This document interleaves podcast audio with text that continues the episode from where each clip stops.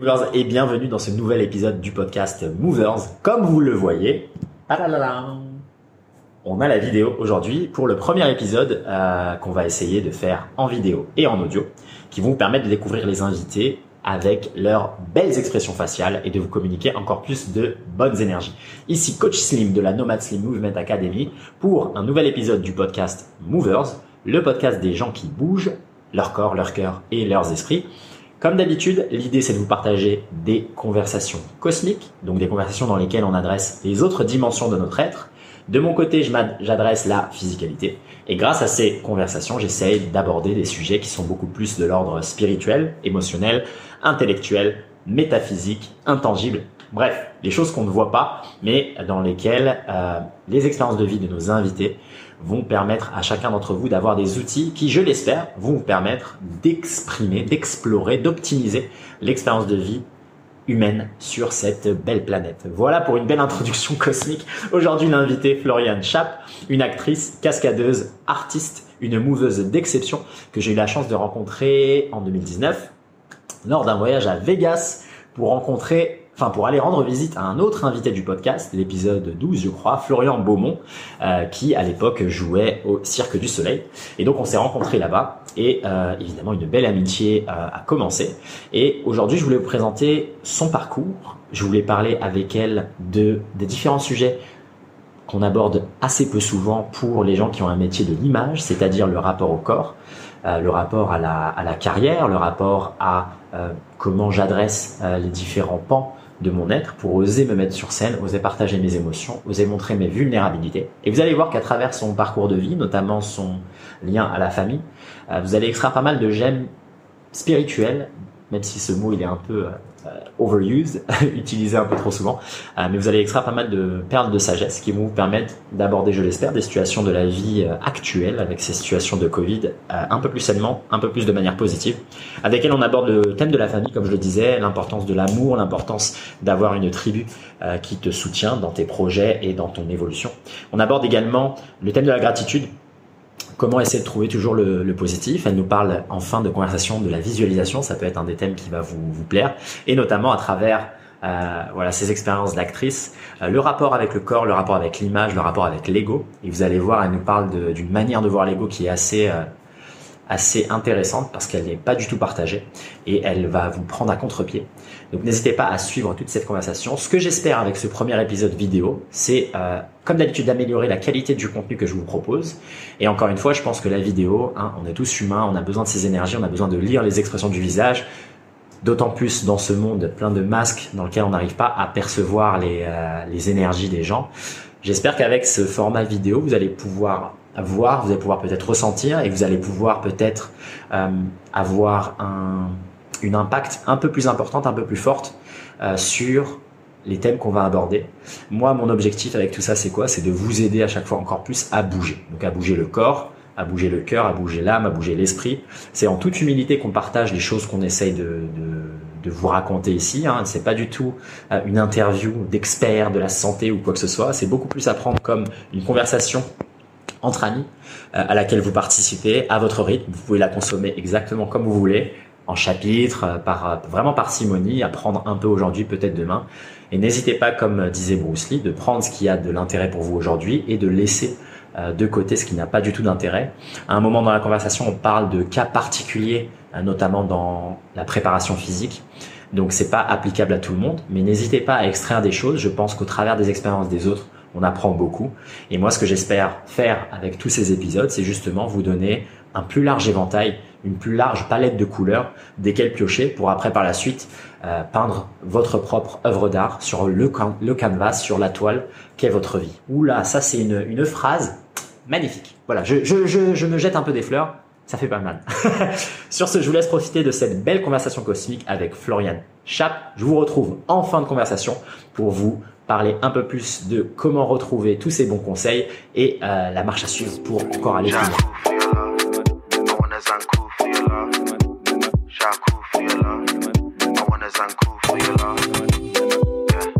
Je vais chercher mon litron de café et c'est bon. Toujours. Bien sûr. J'avais oublié ça en plus. C'est vrai qu'on est pareil. là-dessus. C'est ma seule addiction, faut me la laisser. hein. Ah, je te jure. Ah, donc t'as pas tenté d'arrêter le café alors? Si, j'ai tenté avec du. Euh, attends, qu'est-ce que j'ai bu pendant le... pendant le confinement? J'ai bu du matcha, j'ai trop kiffé. Ça remplace Ouais. pas du tout mon café. Et j'ai un pote avec qui j'en ai parlé qui m'a parlé d'une autre boisson qu'il faut que je teste. Mais matcha, j'ai surkiffé, mais en mode euh, thé l'après-midi quoi. Pas ma première boisson. ah, Moi aussi, c'était ma recommandation du, du bon Steve qui m'a dit mec, remplace par le matcha et après c'est bon, t'arrêtes le café. Et au final, même problème que toi, genre j'arrive pas quoi. Ah non, mais je peux pas. En même temps, euh, je bois pas, je fume pas. Laissez-moi mon café, je vous en supplie. je suis pas. Et pourtant, c'est que tous les matins, tu vois, je vais m'entraîner et Ouais. tous les matins, genre dès que je me mets, euh, je commence l'entraînement, tu vois, et au bout de 15 minutes, j'ai genre un léger mal de ventre et je sais que c'est le café du matin. Ah vois, ouais. Et à chaque fois, c'est le même, tu vois. Et je me dis, putain, mais mec, il suffit- il suffirait que tu prennes pas ce café. Au moins, ton premier entraînement, t'aurais pas cette pause après 20 minutes. Et c'est toujours la même, tu vois, c'est toujours 20 minutes pile. Merde. Je vais à la toilette et après, je reviens. Ouais, on, Et peut euh, pas, voilà. on peut pas s'en passer. Ah, mais là, franchement, je, faut que je trouve une petite astuce, tu vois. Je vais te dire ce qu'il m'avait dit, mon pote. Je sais plus comment ça s'appelait. Bref, il m'avait envoyé mille et une photos. Je les retrouverai, je te les enverrai. Mais c'est vraiment une boisson. Le, le guarana. Guarana, ça remplace le café. Ah, c'est peut-être ça. Ouais, le guarana, c'est genre six fois plus puissant que le café, un truc comme ça. Et c'est. euh, Non, mais moi, c'est le goût, l'odeur, c'est le rituel. Mais en vrai, c'est ça. Moi aussi, c'est un peu la- l'atmosphère que ça que ça crée. Ah vois, oui. Le café, le travail, tac tac. C'est le Ouais, matin. d'accord. Ah, D'accord, ça se remplace pas. mais bah écoute, je suis euh, je suis d'accord avec toi. Ça va être le, le premier thème de, de cette belle conversation. Très bien. L'important.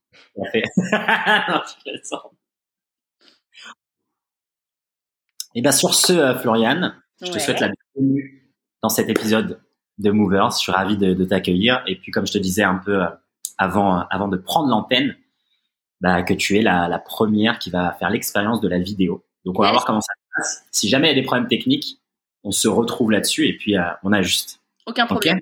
Yes. On fait comme ça. Un plaisir de t'avoir. Un peu la même question pour démarrer euh, que tous les autres invités. Comment se passe la vie maintenant? Comment se passe ce confinement? Et euh, dis-nous un peu ta situation actuelle. Ok. Un plaisir d'être là, déjà. Et euh, bah, la vie pour les artistes, parce que je suis comédienne et je fais beaucoup de théâtre, donc elle est un peu à l'arrêt. Et en même temps, euh, alors oui, il y a vraiment un truc où j'ai besoin de scène, euh, c'est viscéral. Donc en ce moment, je suis en, un peu en introspection de, ok, où j'en suis? Bah la réponse, elle est clairement que j'en suis, je ne peux pas vivre sans théâtre, je le sais. Mais euh, mais ça va, c'est pas catastrophique. Je veux dire, on a moi, je suis entourée, mes proches vont bien, on a des aides, on a une chance en France, c'est l'intermittence, tu vois. Par exemple, nos, nos, nos collègues allemands, anglais, ils ont pas du tout ça. Ouais. Du coup, euh, du coup, voilà, je- j'essaie de profiter de cette chance et de me dire que bah, je suis en bonne santé et que un jour ça va rouvrir. Mais, euh, mais ouais, la vie, elle est un peu au ralenti, c'est très étrange. Ok, ok. Après, c'est vrai que c'est le cas pour tous les, euh, comme tu disais, tous les artistes, même là, euh, les cascadeurs, etc. On a Ouais. vu avec euh, Flo et avec Steve. Mm. Après, de ton côté, est-ce que tu prends cette opportunité, ce temps qui est disponible pour euh, branch out, pour explorer quelque chose de totalement autre, ou bien tu le prends, comme tu disais, un peu en introspection et essaie de, de regarder plutôt à l'intérieur Comment tu vois les choses? En fait, le premier confinement, je me suis complètement laissé faire et je me suis dit, ok, moi qui étais toujours dans 8 milliards de projets à la fois, Mhm. tu vois, j'avais fait, euh, j'ai eu une période pendant deux ou trois ans où la journée j'étais sur scène à Disney dans un show de cascade et le soir j'étais sur scène dans un show de Baffy, donc euh, rien à voir dans le théâtre. euh, euh, tu vois de la comédie pure et euh, et sur mes jours off de Laurent ou de Disney j'avais une autre pièce avec ma compagnie. Donc du coup j'avais pas de jour de repos. Et vraiment ça a été euh, bah, c'est ma base. Puisque de toute façon je suis heureuse dans ce que je fais je préfère le faire à outrance comme dans tout. Et donc euh, le premier confinement j'en ai vraiment profité pour me dire ok peut-être que c'est un moment pour souffler et puis profiter d'autres choses euh, mon mec, il rentrait d'un long séjour à l'étranger, donc du coup, euh, nous, le premier confinement, on l'a vraiment vécu en espèce de cocon de retrouvailles et de, eh ben vas-y, viens, on a le temps, euh, et viens, on fait rien et on voit ce que ça donne quand on fait rien, Ouais. juste quand on se laisse vivre. Donc ça, premier confinement, ouais, je me suis dit, vas-y, ok, cool, euh, vis ta vie. Après, c'était vraiment bizarre parce qu'on pouvait pas avoir nos proches, sortir, enfin vivre ma vie comme j'aurais aimé la faire sans travail, tu vois. Et en fait, là, le second, euh, c'était plutôt un échec. C'est-à-dire que le, premier était tellement bien, je me suis dit, il est trop bien passé. J'ai entendu, il y avait vraiment des conditions euh, euh, difficiles pour plein, genre euh, des familles avec des enfants dans des petits apparts. Enfin, tu sais, Paris, c'est t'as as vite fait d'être malheureux dans un appartement sans lumière, humide, j'en sais rien. Donc, donc nous, on était chanceux d'avoir un environnement sain. Et donc, je profitais de tout ça, il n'y avait aucun problème. Le deuxième confinement, c'était plus difficile parce que mon premier avait tellement été positif et cool que je me disais, bah, c'est bon, j'ai appris ce que j'ai à apprendre. En fait, euh, j'ai pas envie de revivre euh, loin de mes proches. Puis moi, je suis très famille, donc ça, c'est très dur de me dire non, tu vas pas les voir. C'est l'enfer. C'est la pire punition.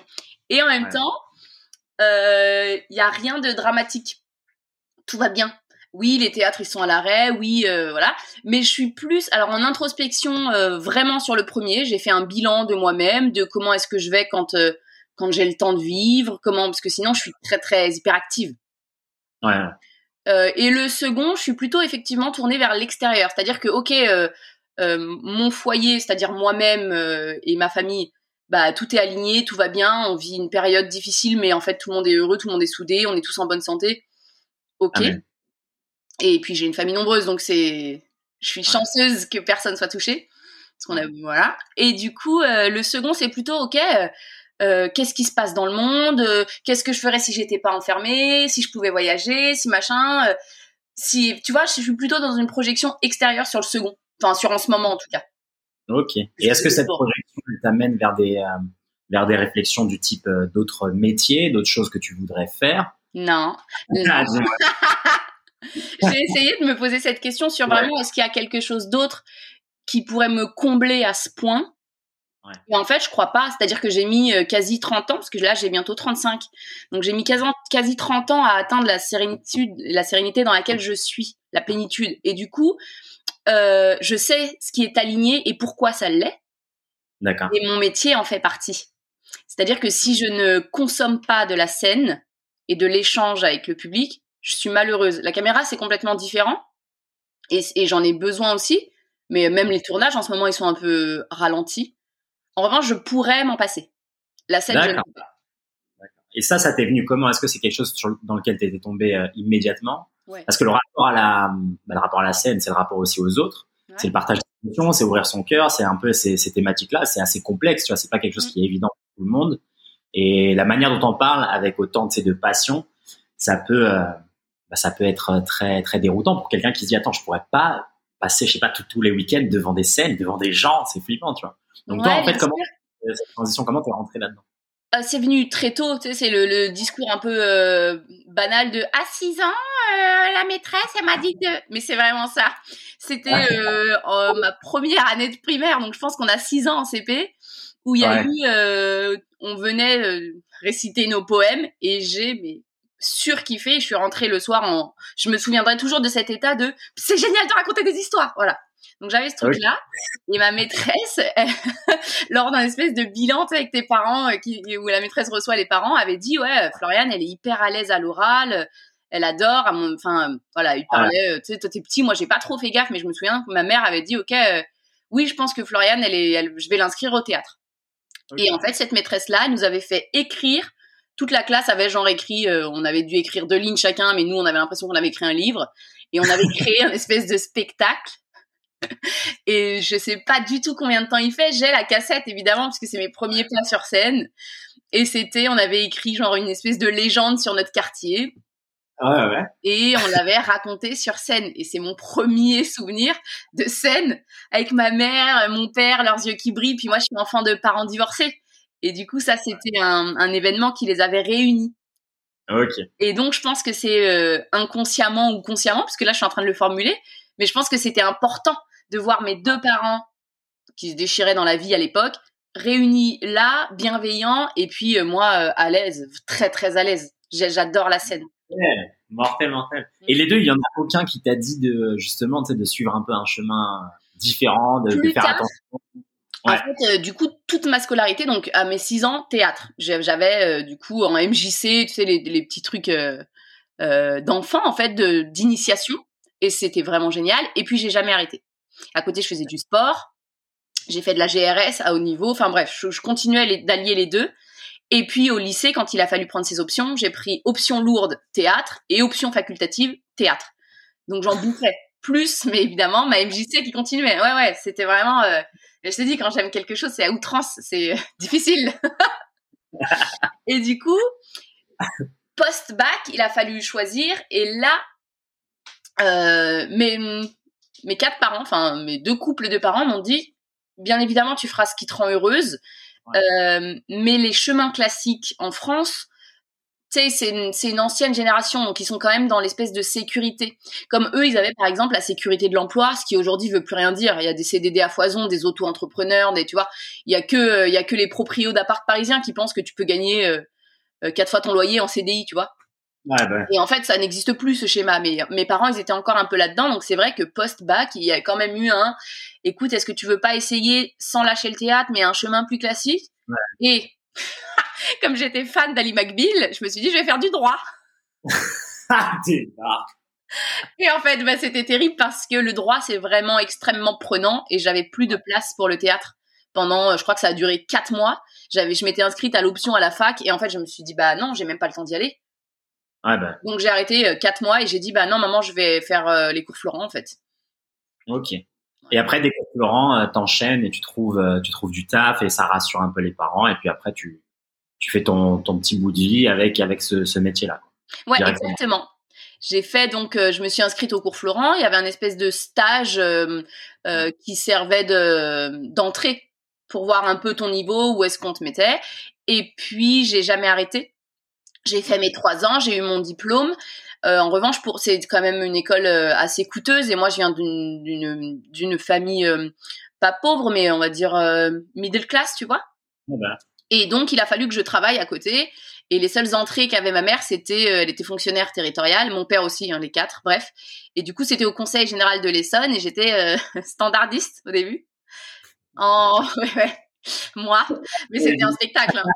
Franchement, je me suis éclatée dans ce standard. Et en fait, j'avais un 25 heures au standard du Conseil général de l'Essonne. Le matin, j'avais Florent. L'après-midi, je bossais. Et le soir, j'avais Florent. ah, mais c'est la vraie vie de, de l'entrepreneur, de l'artiste, du mec qui fait le truc qu'il a envie de faire et qui fait des petits boulots à côté, qui est positif, qui trouve un peu de, de plaisir. Non, c'était génial, exactement. C'était exactement ça de, ok, bah si tu veux te le payer, si tu veux profiter de cette vie-là, euh, pour commencer, on va un peu te tester. Moi, j'ai pris ça comme ça. Je me suis dit, ok, c'est un test, pourquoi pas? Et euh, est-ce que tu vas tenir? Et clairement, bah j'ai tenu. Hein. Ouais, c'est clair, c'est clair. Mais justement, tu vois, dans cette phase-là, parce qu'on a, je pense, les gens qui sont aussi un peu euh, dans le dans le podcast et moi inclus, on a on a cette phase-là à un moment donné, tu vois. Même s'il y en a qui ont des diplômes, des trucs comme ça, et à un moment donné aussi, faut faut tout lâcher. Faut se dire, bah tu sais quoi, faut que j'y aille. Il faut que je fasse mes preuves. En fait, c'est la vie qui me teste. Et si je passe pas par cette étape-là, je serai jamais convaincu de vraiment au fond de moi que euh, bah en fait je peux faire ça, je peux être ça, tu vois. Et même si on te le donne, tu sais que tu le mérites pas si tu n'as pas fait un peu ce petit euh, Ouais, je suis d'accord. Tu vois ce que je veux dire Ouais, je suis d'accord. Euh, et donc, euh, et tu vois, ça c'est aussi relié beaucoup avec avec cette idée, bah ouais, bah si j'ai peur, qu'est-ce que je fais, etc. Et j'en parlais avec, euh, avec un ami là il y a quelques jours. Et d'ailleurs, c'était un invité du podcast dans l'épisode 3 qui me disait là sur le point que tu viens de mentionner, qui est est-ce que on n'a pas plus de plus de chance ou en tout cas plus de motivation, plus de détermination quand on vient d'un d'un foyer qui n'a pas accès justement à, à, beaucoup de ressources financières, etc. Mmh. C'est une réalité, tu penses, ou c'est Est-ce que toi, ça a été quelque chose qui a été dans ton calcul? Tu t'es dit, ah bah regarde, on va dire, euh, tu sais le truc classique de I made it, tu vois, genre je commence là, j'arrive en haut. Est-ce que ça a été quelque chose qui, une force qui t'a qui t'a poussé, ou bien tu te dis que non, en fait, ça avait rien à voir avec ça et c'était simplement un, pur produit de ma motivation, mon désir d'atteindre ça. Je pense que ça m'a poussé dans le sens où il a fallu que effectivement je je crée mes opportunités euh, et financières et artistiques, puisque mes parents viennent pas du tout de ce milieu, donc c'est quand même plus difficile. Ils ont absolument rien à voir, ils sont fonctionnaires. Et en même temps, la base de mon foyer et des, j'ai l'impression de, des foyers de, de gens qui vont bien, c'est l'amour.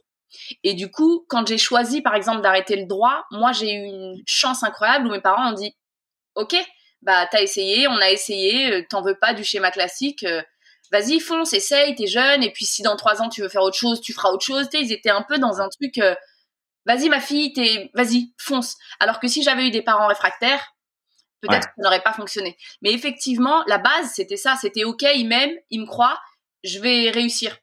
Tu vois, et pas le, on n'a pas de sous, je vais réussir. C'était vraiment le, D'accord. Ils sont bienveillants avec moi, ils me portent malgré eux, c'est-à-dire pas financièrement, mais et en, en, gros, je dis pas financièrement, mais si j'ai eu ma place de standardiste, c'est quand même grâce à ma mère qui m'a dit, ok, je peux pas te payer le cours Florent, en revanche, je peux te trouver un emploi. Tu vois, c'est quand même un échange équitable.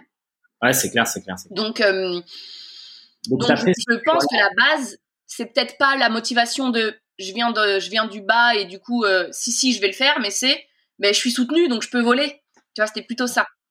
Ah, ça c'est magnifique. En plus c'est marrant parce que j'ai envoyé un email à, à, ma liste, tu vois, il y a quelques jours. Ouais. Je justement de ça, tu vois, j'ai posté une vidéo YouTube là il y a quelques jours et ma mère, et je sais pas, tu sais, par pur hasard, j'envoie un message à ma mère alors que je le fais jamais. Je lui dis, euh, tiens, j'ai posté une vidéo, tu vois, juste comme ça, mais vraiment le truc que je fais jamais parce que des fois je poste des vidéos où tu sais, je fais des acrobaties. Ouais. Ça fout un peu, tu vois. Et là, acte manqué, tu l'envoies.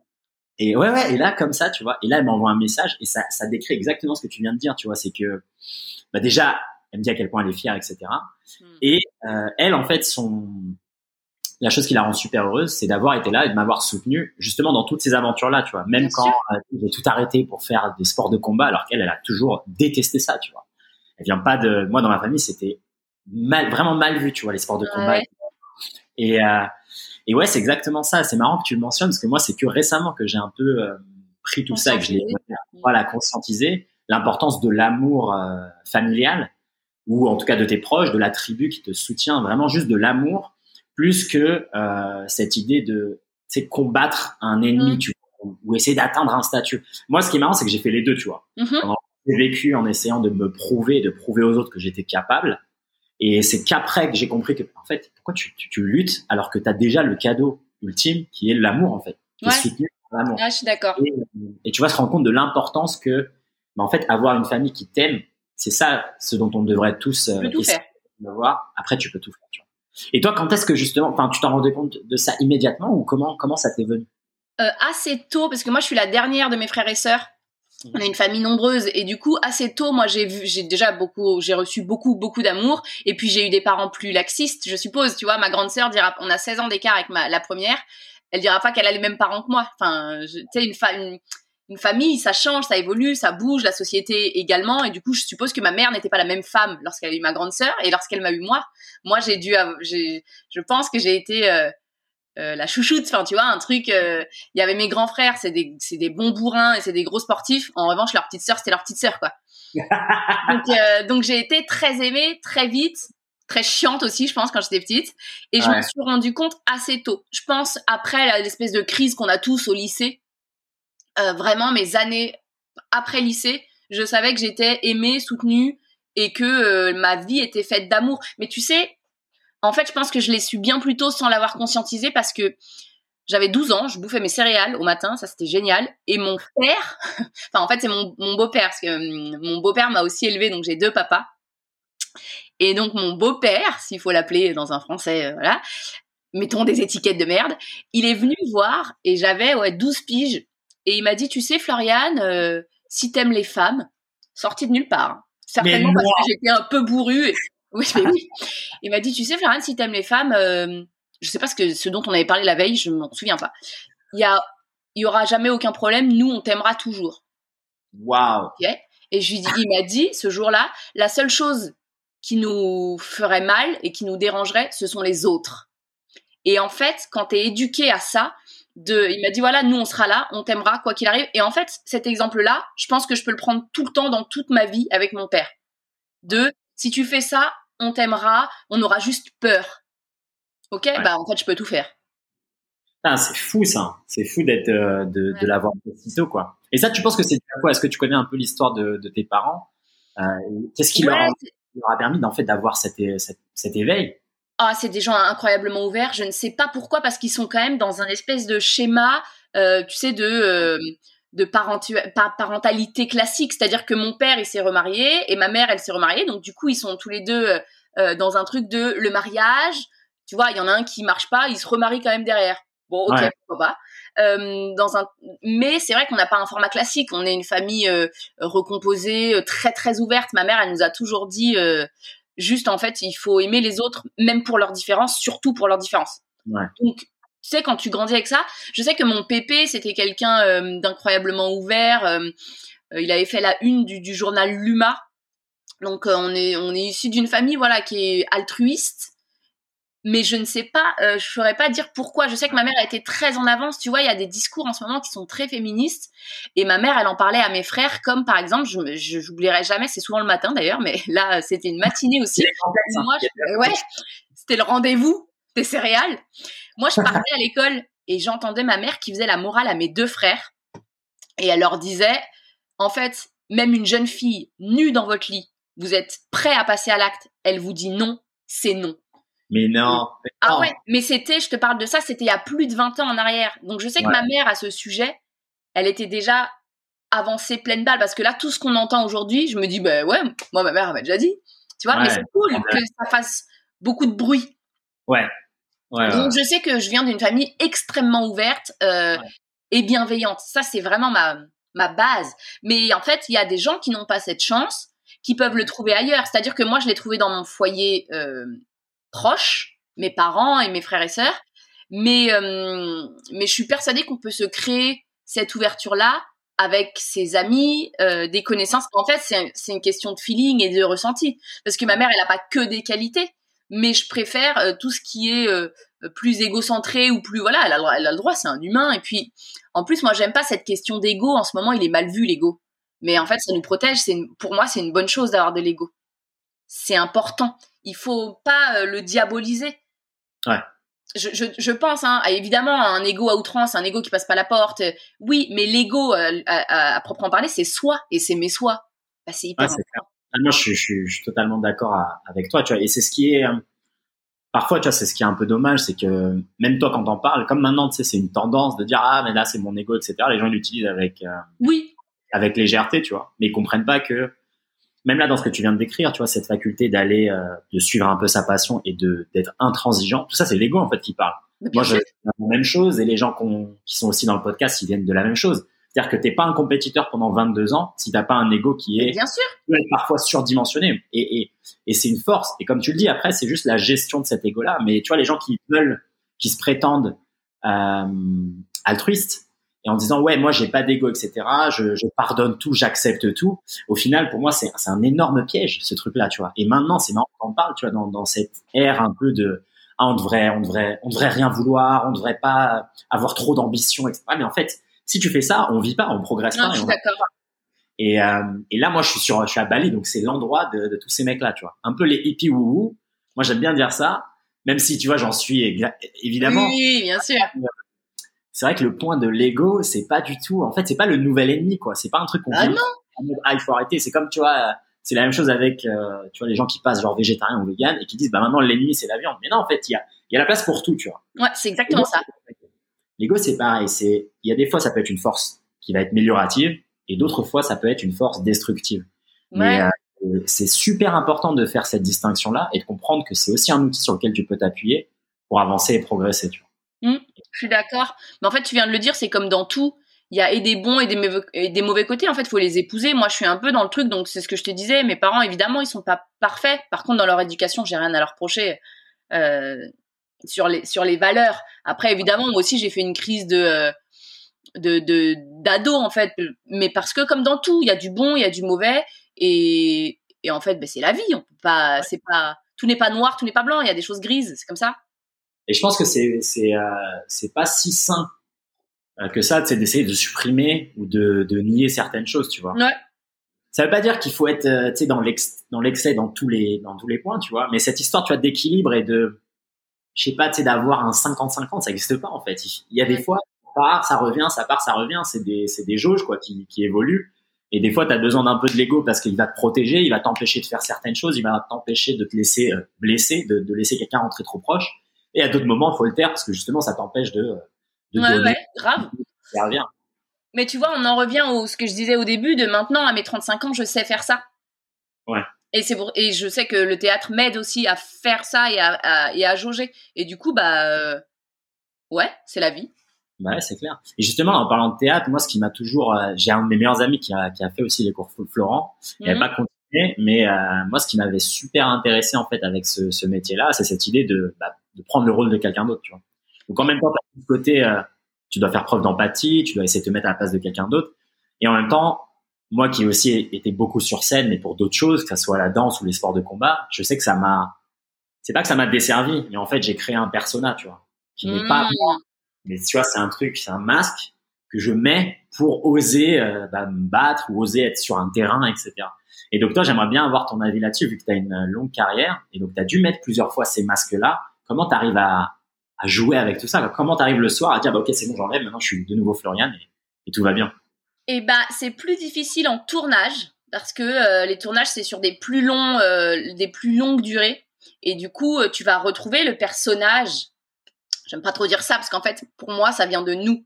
Et je sais pas si tu connais, euh, il y a un mot, ça s'appelle la catharsis. C'est Ouais. la purgation des passions sur la scène.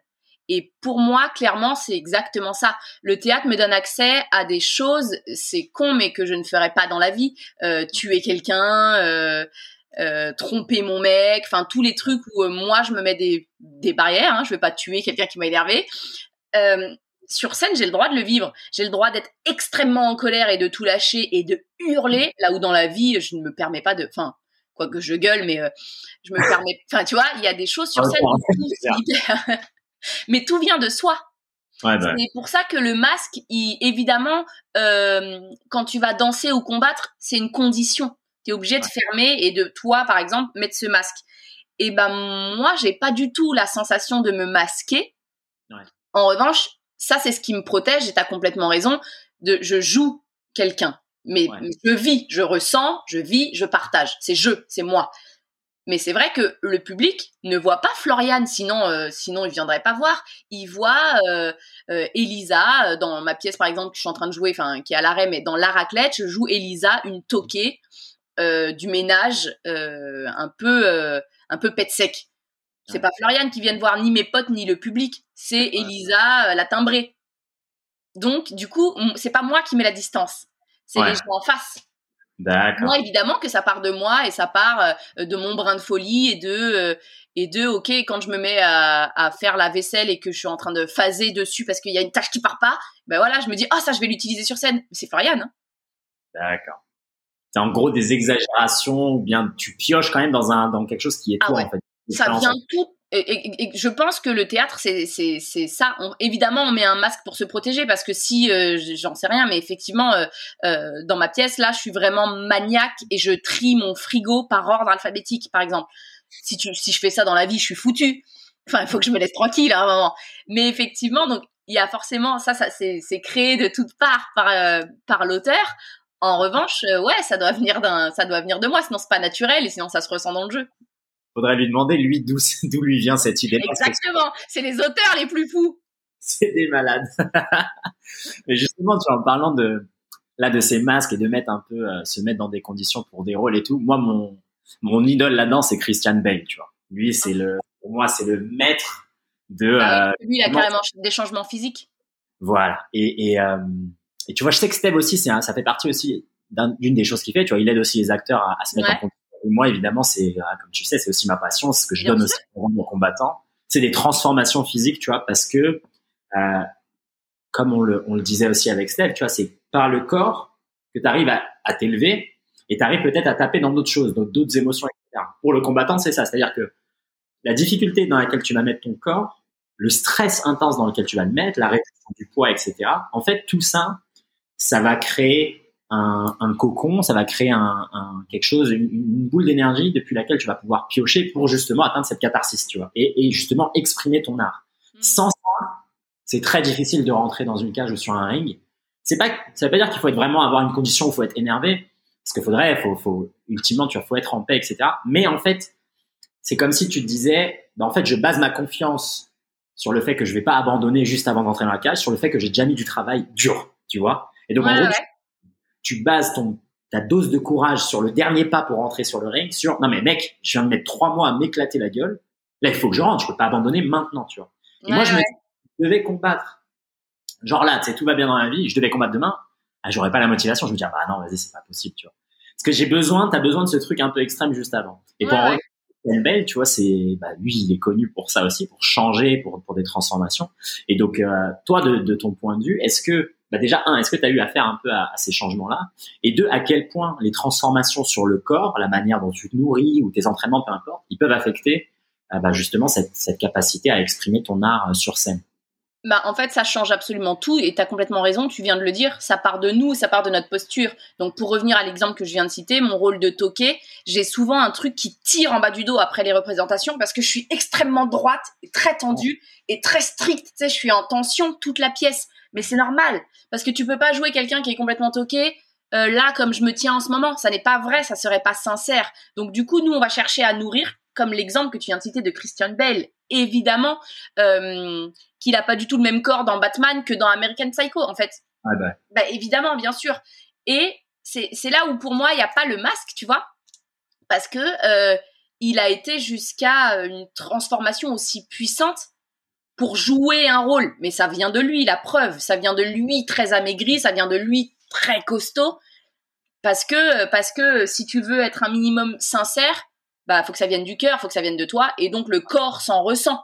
Si tu es dans une tension extrême d'un espèce de maniaco euh, euh, psychopathe, évidemment que tu vas être très droit et, très carré, alors que si tu es dans une espèce de nonchalance de mec qui subit la vie, tu vas avoir les épaules qui tombent vers le bas, mais en fait c'est naturel. Je pense que plus tu répètes et plus tu essayes de ressentir ce qui vit le perso écrit, j'aime pas trop dire un personnage parce qu'en fait c'est c'est nous, c'est moi, c'est lui, c'est et bah du coup euh, ça, ça va rentrer dans le corps. C'est effectivement comme tu dis toi euh, avant de te conditionner avant un combat peut-être même que tu t'en rends pas compte mais d'un coup tes muscles ils vont un peu grossir et puis tu vas être euh, plus droit.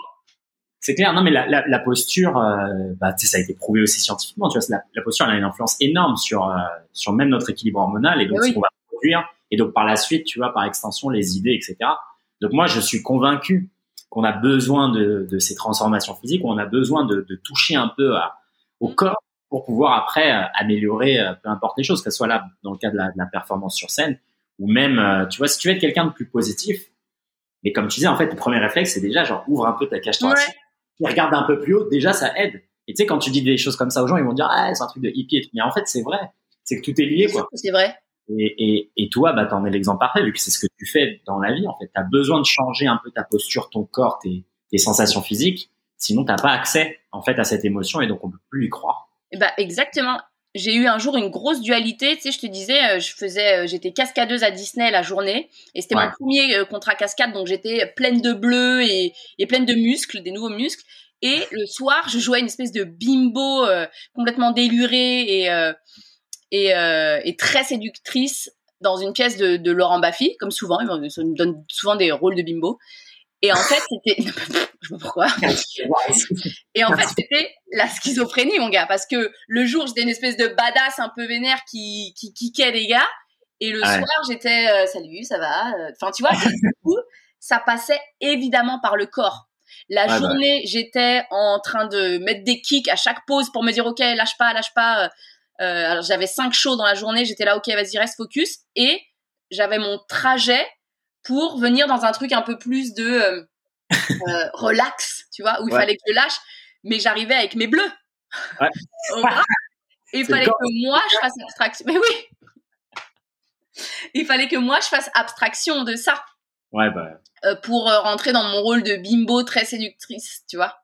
Ouais, ben non, mais, je vois exactement ce dont tu parles. C'est que euh, même moi, au tout début, la manière, enfin, la manière, l'outil que j'avais pour un peu gérer ces changements, pas de personnalité, mais là, c'est ces changements de d'aura dont on parle. C'était justement, en fait, je, je, me coupais du monde, tu vois. Genre, à l'époque, j'avais une, j'avais une copine, par exemple. À l'époque où j'étais boxeur, tu vois, il y a 8 ans. Et ben, pendant quatre semaines, tu ne me vois pas. évidemment, maintenant, c'est pas quelque chose que je referais. Tu vois, c'était la mauvaise manière de, de communiquer ça. Mais en fait, j'avais besoin d'être vraiment dans une bulle. je comprends.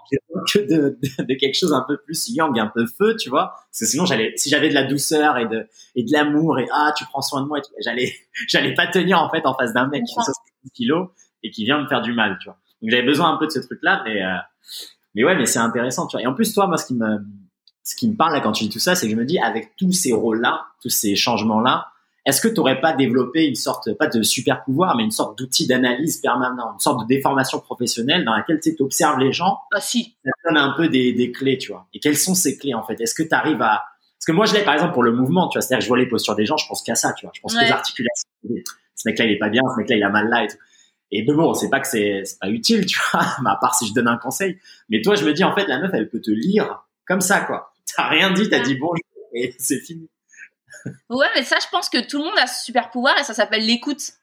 En fait, euh, si t'écoutes quelqu'un te raconter euh, n'importe quoi, juste sa journée, tu peux être sûr que si tu as une bonne écoute et si tu es euh, ouverte, il va te raconter son enfance et sa mère et son rapport euh, aux hommes, aux autres. Tu vois, en fait, c'est parce que à partir du moment où tu lui as donné une relation de confiance, un environnement de confiance et sain, bah, l'humain, il est comme ça. Même les gens, euh, j'arrive à faire parler même des gens très, très pudiques, par exemple. Déjà, moi, j'ai aucune pudeur. Je sais pas ce que ça veut dire.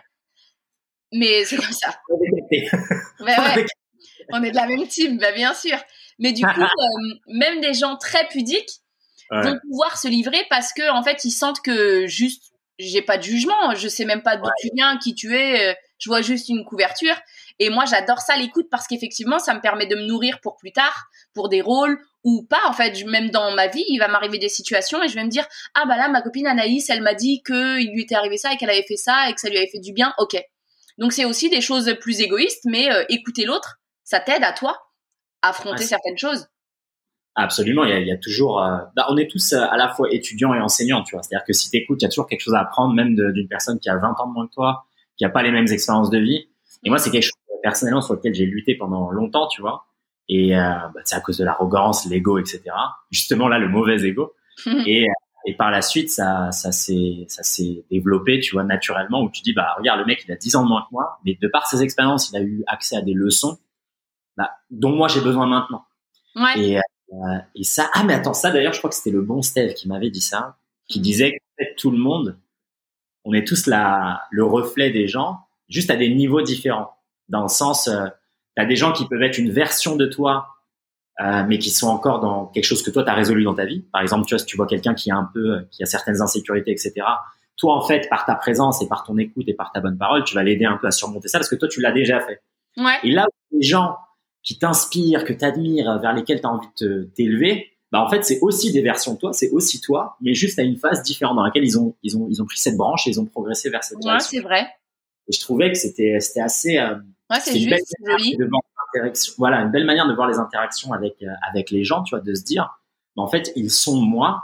Donc si moi j'ai une marque de jugement envers eux, en fait, je suis en train de me juger moi-même, tu vois. C'est-à-dire que dénigrer quelqu'un ou bien mettre quelqu'un sur un piédestal, c'est deux manières de, de se juger de se dire soit je vaux pas assez ou soit je vaux trop. Ou, Tu mmh. vois Ouais, c'est vrai. Le bon Steve, le bon Steve, il a des bonnes perles de sagesse. Ah, il est incroyable. On n'hésitera pas à le, à le rementionner de nouveau. euh, c'est utile. Toi, justement, sur cette idée de l'écoute, c'est un, un, un, très beau thème. Est-ce que tu as un outil, tu as une astuce, tu as quelque chose qui t'a aidé à, à, développer ça ou ça s'est fait de par ton parcours, de par ton environnement familial?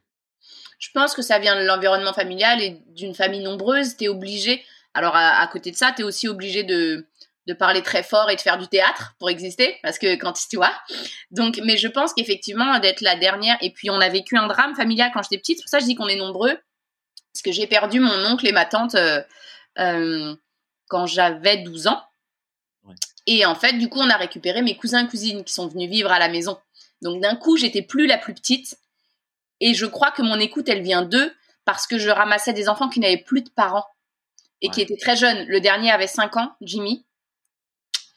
Et du coup, euh, ouais. et en fait, eux, ils m'ont appris à être une grande sœur, en tout cas une grande cousine, ce que je n'étais pas puisque j'étais la dernière et jusqu'alors j'étais un peu euh, la reine du monde et un peu peste, je pense.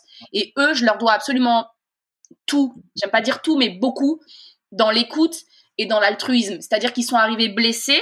Je me suis pas dit ouais, je vais les sauver, pas du tout. Je me suis juste dit ok, je suis là, autant que ce soit utile pour tout le monde, que je partage ma chambre. Euh, euh, dans des bonnes conditions. Et en fait, il y a une expérience qui m'a traumatisée. C'est Jimmy, il avait donc 5 ans quand il a perdu ses parents. Et ça faisait deux ans qu'il vivait là. Et un jour, il est venu me réveiller dans ma chambre pour me dire, Florian, j'ai un problème. Donc, je pense que déjà, pour qu'il me dise ça, c'est que mon écoute avait commencé. Mais il est venu me réveiller. On était nombreux. Il aurait pu réveiller ma soeur, mon frère. Et il m'a dit, je, je me souviens plus du visage de ma mère. Et j'ai fondu en larmes parce que ça m'a achevé. Même là, je te dis, j'ai envie de pleurer. Et en fait, j'ai dit, mais vas-y, viens, on va dans le garage, il y a des photos. Sais, on avait stocké leurs affaires. Et on a cherché des photos. Et après, jusqu'à ses 18 ans, jusqu'à ce qu'il parte, il y avait cette photo-là de sa maman, elle était dans sa chambre. Hmm. Mais en fait, ça m'a traumatisé parce que du haut de mes, à l'époque, du coup, euh, si ça faisait deux ans qu'il était là, je devais avoir 14 piges, tu te poses la question de, et si moi je perdais ma mère? Et si moi, je me souvenais plus de son visage? Et si, tu vois, tu ramènes quand même dans un deuil, ce qui est difficile dans le deuil de tes amis, c'est que tu projettes. Le jour où tu vas perdre, je sais pas, moi, j'ai la hantise de perdre mon père et ma mère, par exemple. Comme je suis la dernière, apparemment, c'est fréquent. Puisque, de toute façon, je serai celle qui les aura moins connus. Parce qu'avec ma bah. j'ai 16 ans d'écart, donc elle a 16 ans de plus de chance. Mm. Et bref, c'est de la psychologie de comptoir, mais c'est comme ça.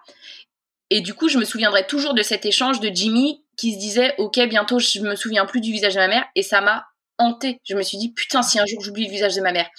Et l'écoute, je pense qu'elle est venue de leur décès à eux et de leur drame où je me suis dit Non seulement ça peut m'arriver, et c'est dramatique, mais en plus, j'ai un espèce de, de rôle pilier à jouer là pour les aider à aller mieux.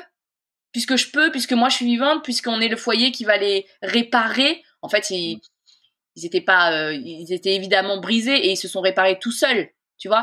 Nous, on a essayé, on a joué un peu le rôle du ciment par-ci par-là. Exactement. mon écoute, je leur dois à eux parce qu'ils m'ont tout appris. Ils ont été euh, euh, souriants très rapidement, même si au début c'était une carapace. Ils voulaient aller bien, c'était des enfants. Hmm. Donc euh, des enfants, ça veut jouer, ça veut, tu vois. Et en fait, bah, bah moi, ils m'ont tout appris. Je me suis dit, oh, les solides.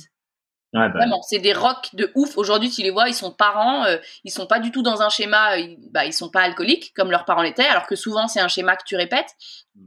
euh, parce que leurs parents sont morts de ça. Et en fait, bah, pas du tout. Ils vont bien, ils sont, bah, ils sont équilibrés, ils sont aimants, ils sont solides.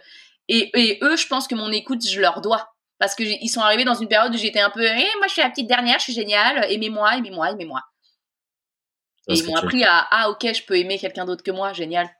Ouais, bah, non, mais après, encore une fois, tu reviens, on revient sur le thème de, l'importance de ce cadre-là, de, cette famille-là, tu vois. Et c'est quelque chose, euh, c'est quelque chose avec lequel, euh, des fois, on perd le, on perd ce rapport-là. Tu sais, bah, comme tu disais, on, on, croit que tout ça, ça nous est dû, que ça va toujours rester et on n'est jamais vraiment préparé, même si je pense pas qu'il y ait une manière d'être préparé.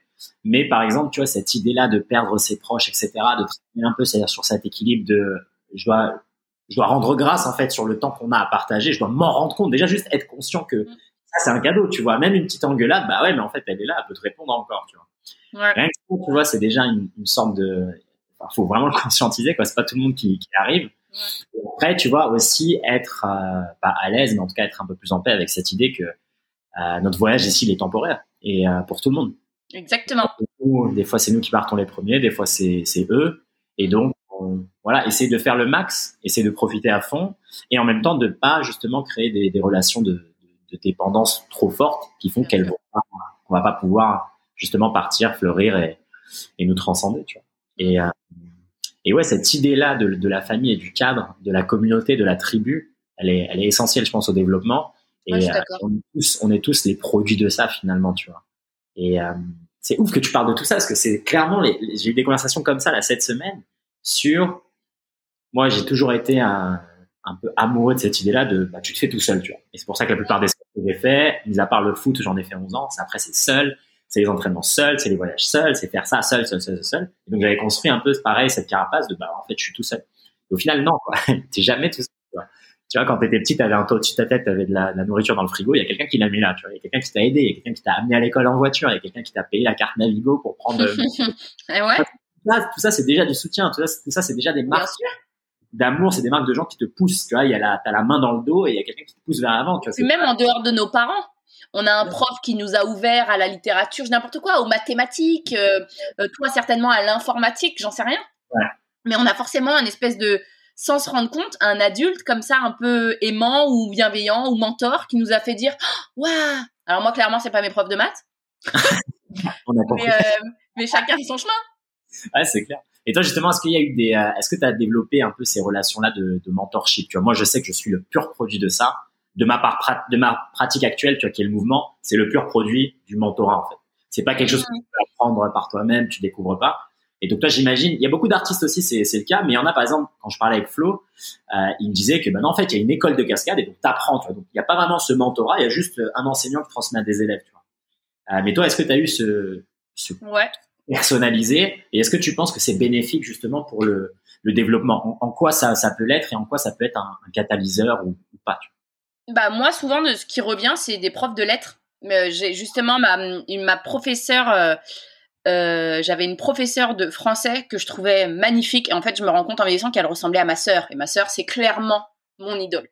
Ma grande sœur, elle, ah, mais ma grande sœur, elle est, c'est indécent de générosité, de bonté et de beauté. Vraiment, ça se ressent sur. Je trouve que ma sœur, sa bonté se ressent sur son visage de beauté. Elle est magnifique. Tu sais, c'est ce genre de visage aux cheveux très courts. Elle a pas d'artifice, mais elle brille. Ouais. Euh, je trouve qu'elle est incroyable, Marus. Et je sais que ma sœur, c'est mon idole première. Ma mère aussi, elle est incroyablement inspirante, mais sa mère, c'est difficile parce que c'est important de mettre une barrière. Moi aussi, je me suis construite sur certains sujets, pas en désaccord total, mais en me disant, bah non, là, je suis pas d'accord avec ma mère. Et alors, alors que ma sœur, j'ai l'impression que tout ce qu'elle va dire, je vais me dire, ah bah oui. Non, mais, mais vraiment. Je suis pareil. ma sœur, elle est incroyable. Bah oui. bah oui, toi, t'as sa boue. Bah bien sûr. Mais moi, Sandra, elle a vraiment ce truc de, elle sait. Ouais. Et puis, en plus, là où c'est incroyable chez ma sœur, c'est que elle évolue avec son temps. Ma sœur aussi, elle a longtemps, euh, euh, elle a été longtemps avant-gardiste sur certains sujets qui sortent aujourd'hui, effectivement euh, sur le féminisme, mais pas à outrance en fait. Juste, elle était en avance sur, effectivement, il y a quand même un problème de, de grammaire et de conjugaison. Et quand tu dis, quand il y a 15 femmes et un homme et que tu dois dire ils, ça n'est pas normal. Donc tu vois, et ça, j'ai pareil, j'étais encore au lycée, donc c'est il y a une vingtaine d'années. Donc elle avait ce genre de, de, débat, mais toujours dans la bienveillance avec mes frères, mm. pour expliquer le euh, pourquoi est-ce que ça peut en blesser certains, en mettre d'autres de côté, bref. C'est toujours bienveillant, c'est pas dans le dans l'action ou dans le, c'est pas frontal. Comme ma mère, par exemple, elle est frontale. Euh, moi, parfois, j'ai ça. Et du coup, ma sœur, c'est clairement mon idole. Et en fait, si je me rends compte de gens qui m'ont inspiré, j'ai donc cette prof de français en cinquième qui m'avait fait découvrir Cyrano. Et j'avais eu 20. Et là, clairement, c'était de l'ego parce que euh, on venait, euh, donc on est, on est, on analysait Cyrano et on avait une partie, bah, la tirade du nez, hein, la fameuse, à venir réciter devant toute la classe sur la petite marche là à côté de son bureau et moi, j'avais vécu, euh, bah, faisant du théâtre et aimant les lettres déjà à l'époque, j'avais vécu un truc de tous mes camarades d'un coup même, où tu sais, m'envoient de l'amour. la star. Ben ouais, c'est exactement ça. Et quand t'es en cinquième, c'est important d'être aimé, c'est important les autres. Maintenant, j'ai pas envie que tout le monde m'aime. Au contraire, s'il y en a qui m'aiment pas, je me dis bah ouais, c'est normal. Moi aussi, il y a des gens qui ça me touche pas. C'est des énergies, c'est des vagues. Ma foi, c'est pas grave. Hein. Par exemple, tu vas me dire que Marine Le Pen elle me porte pas dans son corps. Je vais dire ouais, j'ai réussi ma vie. donc euh, voilà. Et bref, et du coup, euh, euh, c'est donc cette professeure là en cinquième de français, et puis une prof de théâtre, ma deuxième année de Florent, qui s'appelle Sophie Lagier, et elle, c'est pareil, c'est quelqu'un que j'ai beaucoup beaucoup aimé. Alors c'est quelqu'un de beaucoup plus torturé que ma sœur, beaucoup plus sombre, mais elle avait une façon de me faire comprendre les textes et l'essence même du jeu ouais. elle parlait à mon cœur en fait. Cette, cette, prof-là. Donc ouais, j'ai un côté où il y a des choses comme ça, ou des gens que j'idolâtre, et puis il y a des artistes, par exemple, c'est complètement con, mais euh, Lady Gaga est pour moi une actrice incroyable. Une chanteuse, évidemment, avant tout, je l'ai vue en, 2009 à l'Olympia, et en fait, avant qu'elle soit très connue, et en fait, euh, elle, c'est une interprète, en plus d'avoir une voix et une technique de ouf, parce que nous, on connaît sa pop et son électro, mais euh, quand elle fait un piano-voix ou juste de la gratte, bah tu crèves. Et en fait, parce que c'est une interprète. Et moi, j'ai ça. Je l'aime beaucoup, elle. Je l'admire parce que elle, pour le coup, elle a porté des masques et euh, mais certainement aussi pour se se préserver, parce qu'à mon avis, quand t'es à ce stade-là de célébrité, faut pas te perdre. C'est clair, c'est clair. Je pense qu'elle est un peu timbrée, mais tant mieux. Moi, j'aime les gens fêlés. c'est clair, c'est clair. Et du coup, ouais, j'ai ce truc d'idolâtrer, mais parce que c'est inspirant. Parce que du coup, d'un coup, tu, tu plonges dans la vie de quelqu'un, dans ses failles, dans ses faiblesses, dans ses, dans ses mots, et tu, soit t'épouses complètement, soit tu comprends d'autres choses. Donc, en fait, euh, il y a une auteure que j'adore qui s'appelle Sarah Kane. C'est une auteure contemporaine anglaise qui s'est suicidée. Donc, elle, c'est très sombre aussi, contraire, enfin, moi, j'aime les choses très sombres, mais je sais pas d'où ça me vient et elle s'est suicidée dans sa cellule d'asile. Elle était internée pour folie. En fait, elle était lesbienne avant l'heure où ce soit euh, reconnu. Enfin, c'était, je crois qu'elle est morte en dans les années 2000, donc c'est quand même assez récent. Ben. Et Sarah Kane, donc c'est une, une, auteure anglaise qui s'est pendue avec ses lacets de chaussures pour te dire à quel point elle voulait en finir. Elle avait décidé que c'était euh, que le monde actuel n'était pas pour elle. Et en fait, dans son écriture, ça se ressent. Elle a écrit un livre avant de mourir, avant de se pendre. Elle a écrit 448. Et je, ça, ça, ne parle pas à tout le monde parce que c'est vraiment sombre et c'est des mots éparses. D'un coup, as une, tu tournes une feuille et il y a juste euh, une heure qui est écrite. Tu dis, oh, ok, ça sert à quoi? C'est pas une histoire, c'est une souffrance. Et, euh, et, elle, c'est pareil. J'ai adoré euh, lire sa bio. Moi, je, je, conseille aux gens de lire les biographies des gens qu'ils aiment. Ah, ah bah ça, c'est tellement important. Bah ouais. mais surpuissant. Eh, eh, mais c'est ouf que tu dis ça. J'allais, j'y pensais là pendant que tu parlais. Je disais, attends, mais ouais, c'est des, des bios, en fait. Il y a tellement à apprendre. Et j'adore ce que tu as dit là dans, dans cette idée. En fait, il y en a que tu peux admirer euh, dans le sens où tu as envie de les émuler, tu as envie de répliquer ce qu'ils ont fait ou de l'améliorer. Et en fait, ça te donne tout ce qu'il faut pas faire, tu vois, sur certains sujets. Et il y en a, c'est des, en fait, c'est, avoir accès à des mentors, mais comme s'ils étaient, tu vois, les bios de, je sais pas, bon, je donne quelques exemples, genre Mike Tyson ou Schwarzenegger. Tu as des trucs où tu te dis, attends, Schwarzenegger, mais c'est pas possible. Tu te dis, mais non, c'est inhumain de faire ça. Et en fait, le gars, il te dit exactement, bah ouais, je bossais bah j'étais à l'université là, je faisais 5 heures d'entraînement, je bossais le soir à les cours d'acting, tout ça en une journée. Tu dis, mais attends. euh, là, j'ai trompé ma femme, je le regrette. Euh, là, Et là, je suis devenue ambassadeur de. Mais pardon, il peut tout faire, ce mec. T'as trois vies en une. Et ça, c'est dans ton livre. En le lisant, t'as as les conseils en fait de cette personne directement. Euh, c'est de la sagesse en fait. Et puis surtout, moi, je trouve que c'est un pas, tu vois, par exemple, souvent, et je ne sais pas pourquoi, tu as certains sportifs qui vont dire, ah non, moi, je suis pas très littéraire, j'aime pas lire, euh, j'ai plein de potes danseurs qui me disent ça. Je me dis mais pourquoi pourquoi ça n'a pas de lien La danse c'est de l'art et l'écriture c'est de l'art. Et en fait c'est pour ça que hum, moi j'avais un pote euh, qui faisait de l'athlétisme à haut niveau, euh, euh, Théo Rouet. Tu peux le checker, je pense, sur les réseaux sociaux. Je pense qu'il en fait encore. Et en fait, lui, il aimait pas lire. Il me disait, ouais, je sais pas lire. L'école, c'est de la merde. Simplement, en fait, juste, je pense que l'éducation nationale, elle a un système qui est particulier. Et clairement, euh, on met pas les enfants en valeur, on essaye de les faire rentrer dans un moule, c'est très difficile. Ok, soit. Et lui, du coup, il était, c'est pas qu'il euh, qu'il était pas fait pour l'école, c'est que l'école était pas faite pour lui. Ouais. C'est tout. C'était pas un enfant euh, euh, qui, qui, qui avait ce moule-là ne lui parlait pas. Et en fait, lui, il lisait pas, il aimait pas lire, et chaque été, je le retrouvais en vacances, et moi, j'avais forcément un bouquin, un bouquin du Seigneur des Anneaux, un bouquin, et parce que j'adore lire. Et un jour, je l'ai, je l'ai vu arriver avec la biographie de Usain Bolt. Ah! marqué. Solide. Et il m'a dit, c'est le seul livre que j'arrive à lire. Ben évidemment, puisque tu as trouvé quelque chose qui t'intéresse et qui te parle.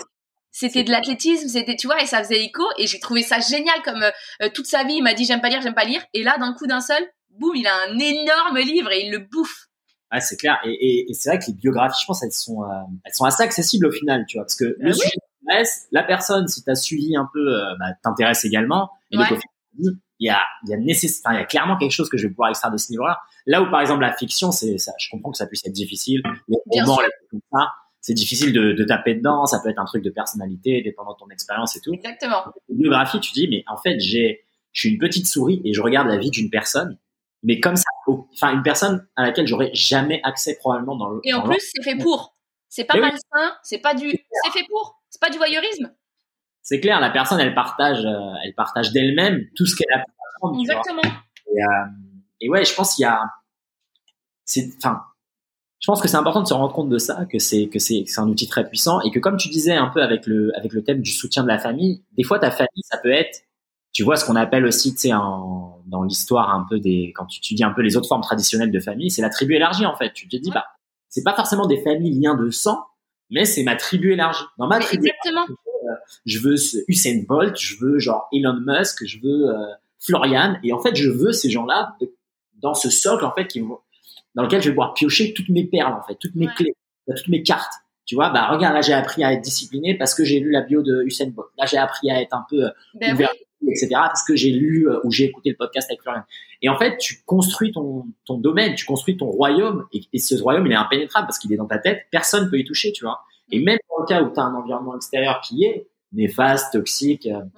qui est limitant, mais au final, si tu as passé du temps à construire cette muraille-là, par les lectures, par les podcasts, par Exactement. on a accès à tellement de trucs. Tu te dis, mais en fait, c'est pas qu'il y a plus d'excuses, mais enfin, c'est très difficile de se dire euh, comment t'as pas pu. Enfin, comment Surtout avec les outils qu'on a maintenant.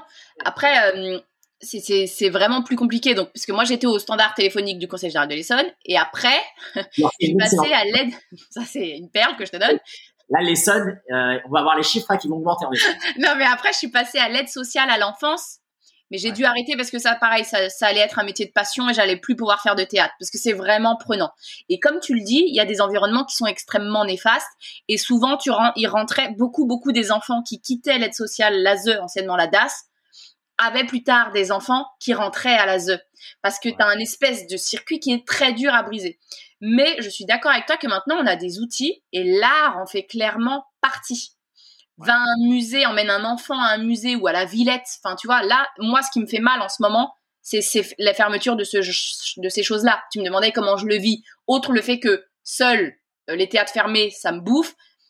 En fait, tu regardes la génération à venir, tu as des enfants qui sont en train de louper des éveils qui sont hyper importants parce que tu viens de le dire, ils ont besoin d'une construction extérieure à la famille. Évidemment, moi j'ai eu la chance d'avoir une famille, euh, un socle et une énergie de ouf. Mais tout le monde n'a pas accès à ça. À l'ASE, j'ai vu des enfants naître en prison. tu fais quoi quand tu as ce bagage-là? Et que tu as 5 ans et que ta mère elle est en tôle et que ton père il est mort, enfin vraiment euh, tu as une construction à faire par toi-même et du coup c'est hyper juste ce que tu dis, la lecture, les dessins animés, les mangas, j'en sais rien mais l'art à proprement parler peut t'aider à visualiser autre chose que ton environnement à toi. Ouais. et ah pour moi c'est une base la peinture, enfin tout, l'art en règle générale, c'est catastrophique d'appeler ça non essentiel. Aujourd'hui, c'est un peu politique mon message, mais pour moi, c'est catastrophique de mettre l'étiquette non essentielle sur la base d'une société, parce que l'art, c'est la base d'une société. Ça me tue. Je comprends pas. Et justement, toi, comment tu perçois euh, Parce que là, toi, tu viens du, théâtre, et moi, je sais qu'en grandissant, j'ai pas été sensibilisé à ça. Tu vois, j'avais accès à, d'autres formes d'art, des concerts, le cinéma. Et euh, est-ce que tu sens qu'il y a un peu une diminution, outre le fait du Covid, il y a un peu une sorte de diminution de l'intérêt général pour le, théâtre ou pour un peu ces formes d'art vivantes, tu vois? Non. Non, ah, En fait, alors après, moi, je suis à Paris, donc on a beaucoup, beaucoup de théâtre. Mais euh, en bon exemple, va au Festival d'Avignon et t'as euh, de plus en plus de pièces et de plus en plus de monde. Je pense que le théâtre, c'est trop vieux. En fait, c'est la grecque antique, c'est la Grèce antique. Donc, ça ne mourra jamais parce que c'est la ah. base de la catharsis. C'était là avant nous et à la rigueur, j'ai presque envie de dire ce sera là après nous. Le théâtre, une, ça, ça existe un peu partout, le théâtre dans tout. Ouais, c'est clair. D'un coup, t'as un mec qui va, euh, je dis n'importe quoi, mais à une réunion, euh, euh, t'as un mec qui va devoir vendre ses produits euh, ou cacher un truc à son, à son concurrent, c'est du théâtre. Ouais, c'est clair, c'est clair. Tu les vois, les réunions de mecs en costard, c'est du théâtre d'un coup ils ils, ils épousent pas leur veste et tac ils sont sur deux et ils te vendent un truc et toi t'es là ah bah en fait euh, t'es un théâtreux toi enculé. T'es pas du tout euh, vraiment. C'est ça. Donc euh, non c'est ah, et puis vraiment je crois que l'intérêt bon là évidemment avec Covid etc je peux pas répondre à maintenant mais au contraire je vois qu'il y a beaucoup de gens qui, qui sont concernés. Moi je reçois beaucoup de messages sur Insta de de public et qui disent en fait ça me manque ça nous manque. Je reçois beaucoup beaucoup de de preuves d'amour comme ça où le cinéma et le théâtre ça manque. Le cinéma, je dis pas que ça va jamais mourir parce que euh, la télé, Netflix, les plateformes, en fait, c'est pas que ça va mourir, parce que les frères Lumière, tu vois, on en parle encore, mais ça va peut-être se réinventer, comme le théâtre en fait. À l'époque, le théâtre, c'était euh, jouer avec des masques. Euh, maintenant, bah maintenant, tu vois absolument de tout, puisque en fait, la société grossit, donc les formes de théâtre évoluent. Mais l'engouement est toujours le même. Tu vas au Festival d'Avignon et il y a je ne sais combien de, pièces et combien de gens qui veulent voir des pièces. Magnifique. Mais ça, c'est marrant que tu parles justement des formats, parce qu'on en parlait juste avant de commencer l'épisode. Moi, je te disais, euh, tu sais, une des raisons pour lesquelles j'avais quitté Insta, c'était aussi cette, euh, cette incohérence que je ressentais entre le format. Et justement, je voulais m'orienter vers des formats qui sont beaucoup plus pérennes, notamment l'écriture, tu vois. Mmh. Et, et, là, c'est pareil avec le théâtre. C'est vrai que c'est tellement vieux et tellement ancré que ça, y a une sorte d'impossibilité pour que ça disparaisse. Pareil avec les livres. Tu vois, ils avaient dit quand la télé est arrivée, ils ont dit ouais, on va plus lire. Et Amazon, tu vois. Après, euh, il y avait quoi? Bah, Non, il y a eu la radio. Après, il y a eu la télé. Et là, genre Netflix et les plateformes de streaming, etc. Mais en fait, il y a toujours les livres. Il y a toujours la radio, il y a toujours la télé, et en fait, il y a toujours tout, en fait. C'est juste que ça, ça branch out, tu vois, ça évolue. Oui, c'est ça. Et en même temps, il y a plus d'humains on est de plus en plus nombreux, donc évidemment, il y a de plus en plus de formes d'expression, puisqu'on est, on est des individualités. Mais au final, les anciennes, bah, en fait, elles sont toujours présentes. Le théâtre, c'est toujours là. Et comme tu disais, que ça soit dans un, un marketeur ou un, un, commercial, ou même simplement un gars, en fait, à l'école qui fait une blague, il doit raconter, il doit faire le portrait de quelque chose. C'est la base. Tout le temps. Il y aura toujours cette idée de, de, spectacle vivant, de quelque chose. Bah, en fait, on a besoin de ressentir ça, tu vois, on a besoin de toujours. ouais. Et, euh, et, là, pour faire un peu le parallèle avec ce que, tu, ce que tu disais sur les enfants, je pense que c'est ça aussi qui est assez tragique, c'est qu'ils peuvent plus ressentir ça. Tu vois un prof qui a un masque, tu peux pas voir les expressions du visage. Ah, c'est terrible. Ça, c'est vrai que c'est assez terrible. Tu vois, il y a plus, bah, il y a plus contact en fait humain et tu te rends compte que ouais, c'est fondamental. Tu vois, de pas aller à la salle de sport, de pas laisser, de pas, je sais pas, quelqu'un. Tu vois, c'est. M'en parle pas, ça me rend folle. Ah non, mais c'est chaud, c'est chaud, c'est chaud. Et justement, toi là, dans étant ancré là-dedans, étant euh, une pièce un peu euh, maîtresse dans, dans, dans, tout ce domaine-là, ouais. Comment tu arrives à faire une transition? Est-ce qu'il y a une transition possible ou c'est juste du stand-by et il n'y a pas grand-chose à faire, mis à part euh, attendre? En fait, euh, je vais parler que pour moi, mais j'ai plein de... Tous mes collègues sont dans le même cas et en fait, tu es obligé de te réinventer, sinon tu meurs. Donc il y a beaucoup de gens qui ont écrit moi, j'ai écrit un long métrage, mais je le sortirai jamais. C'était juste que ça avait besoin de sortir et c'était voilà. Et il y a beaucoup de gens qui se sont tournés vers l'écriture, donc c'est c'est ça, c'est en accord avec ce que tu viens de dire. En fait, je pense que l'écriture, bah, euh, ça pour le coup ne mourra jamais, on le sait. Hein. C'est la base d'une civilisation. Mais euh, euh, moi, j'ai fait des choses en caméra, beaucoup, beaucoup de courts métrages, beaucoup parce que euh, euh, on est obligé pour survivre, on est obligé. Tu peux pas juste être en stand-by parce qu'en fait nos métiers c'est des métiers de passion. Et euh, c'est pas ton métier, il est pas juste à l'arrêt et ça te fait chier parce que t'as rien à faire. C'est ta passion qu'on essaye d'étouffer. Et en fait moi ce qui me rend ouf là-dedans c'est que c'est la première fois de ma vie où j'écoute le gouvernement parce que clairement moi j'ai toute ma vie fait des gros fuck au gouvernement et euh, aux politiciens. C'est c'est ma base. Mais là je me suis dit, ok, il faut rentrer avant 18h, un couvre-feu, d'accord. Il faut rester enfermé chez soi, d'accord. Il faut mettre un masque, d'accord, d'accord. Si je suis docile. Et en fait, ils me la mettent à l'envers. et du coup, ça me rend ouf. Parce que je me dis, ok, c'est la première fois que je me dis, bah, ils ont raison, on va préserver euh, nos aînés, alors qu'en fait, des solutions, bah, il y en a beaucoup d'autres. Mais je suis pas politicienne, donc je vais me dire, ok, ferme-la. Mais, hum, mais ils ont voulu rouvrir les théâtres. Nous, on a fait tout ce qu'il fallait. Les, le public est revenu entre les deux confinements. Il est revenu masqué avec une place sur deux. On jouait presque à perte, mais on jouait. On était vivants. Et deux semaines après avoir fait ça, ils ont dit non, bah, du coup, on va refermer. Maintenant que vous avez investi des millions dans la réouverture, euh, pause. Mais prendre ouf! Et en fait, pour euh, revenir à ce que tu disais, euh, on n'est pas en stand-by, c'est pas possible. Les auteurs autour de moi ont tous écrit des choses, les acteurs ont tous créé, ouais. et même si ça ne sort pas plus tard, c'était une façon de patienter, c'était une façon d'être en stand-by, mais juste en stand-by en ne faisant rien. Je crois qu'autour de moi, ça n'existe pas. Ah non, mais c'est clair. Et c'est ça qui est difficile d'entendre des fois quand les gens te disent, bah, en fait, je fous rien, ou genre, je suis en train de procrastiner et tout. Tu dis, mais en fait, comment ça se fait que tu as ce luxe-là? Parce que c'est, il y a rien qui t'anime, il y a rien qui te fait vibrer, tu bouges les fesses, quoi. Et moi, c'est ça qui est, c'est très difficile de partager ces idées-là. Et là, tu mentionnes le, un des gros thèmes qui est pour moi le, sur lequel je pense j'ai le plus réfléchi tout au long de ma vie, c'est cette idée de la passion, cette idée de, de savoir est-ce que c'est inné, est-ce que c'est acquis, est-ce que tu veux en vivre ou est-ce que plutôt tu veux trouver quelque chose dans lequel tu es suffisamment bon pour mmh. tu vois? Et au final, à mesure que j'avance dans mon développement, je me rends compte que oui, il y a des choses qui me passionnent. Je pourrais dire que je vis de ma passion ou d'une de mes passions, mais de la même manière que j'ai déjà vécu d'autres de mes passions, tu vois. Mais en même temps, est-ce que ça me définit? Est-ce que c'est réellement moi ou simplement une partie de moi? Est-ce que tu vois, tu vois ce que je veux dire? C'est il y a, je pense, un peu de la même manière que le mot ego, le, un peu la phrase vivre de sa passion. Je pense aussi, elle est, elle est détournée. Elle est beaucoup utilisée maintenant euh, pour dire, ouais. il faut quitter ton taf et vivre de ta passion. Alors qu'en vrai, les deux sont compatibles. Ah, il faut pas faire ça. Il faut prendre un sac à dos et voyager. Alors que non, tu peux avoir une vie de famille, voyager et vivre ailleurs. Ouais. tu vois. Et je me dis, est-ce que le message que moi je veux véhiculer maintenant, ou un des messages, c'est est-ce qu'il faut genre vivre de sa passion, ou bien c'est simplement euh, essayer de t'ouvrir à, à, différentes choses, avoir des expériences, faire des tests, trouver les choses que t'aimes. Et si jamais tu souhaites avoir une journée dans laquelle tu fais ce que t'aimes et t'es aussi rémunéré et tu peux en vivre, il y a, y a, plein de méthodes, mais ça veut pas dire que c'est la seule manière de faire. Tu vois, genre j'ai un ami que je connais qui a un blog. Ouais. Blog, il est passionné par la pêche. Il écrit tout le temps. Son blog génère de l'argent.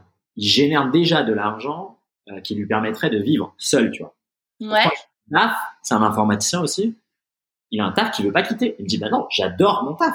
J'adore aller au bureau. Bon, là, maintenant, avec le Covid, mais il me dit, j'adore aller au bureau. J'adore. Ouais. Je sais pas. Et oui, j'ai mon blog à côté. Et oui, c'est genre, comme s'il avait deux salaires, en fait. Il a vraiment, il a quasiment fait le double de son salaire d'ingé avec le blog. Mais il me dit, mec, je ne quitterai pas mon taf. J'adore. Je peux gérer des gens, j'ai des projets informatiques qui sont passionnants, je fais des trucs, en fait, auxquels t'as pas accès quand t'es tout seul. Quand t'es un indépendant, Hmm. à faire euh, aider au développement d'un outil pour une entreprise comme Sony, bah tu auras jamais accès en fait, tu vois. Ça va être, tu vas devoir construire tout seul. Et il me dit non, moi j'adore être là et j'adore de temps en temps j'écris un truc sur la pêche et ouais bah ça me rapporte de l'argent tant mieux. Et donc tu vois c'est cet exemple-là, moi dès que j'ai commencé à connaître des gens comme ça, je me dis ah, non non. Moi à ta place j'aurais tout lâché, j'aurais fait que la pêche. En fait. Bah ouais.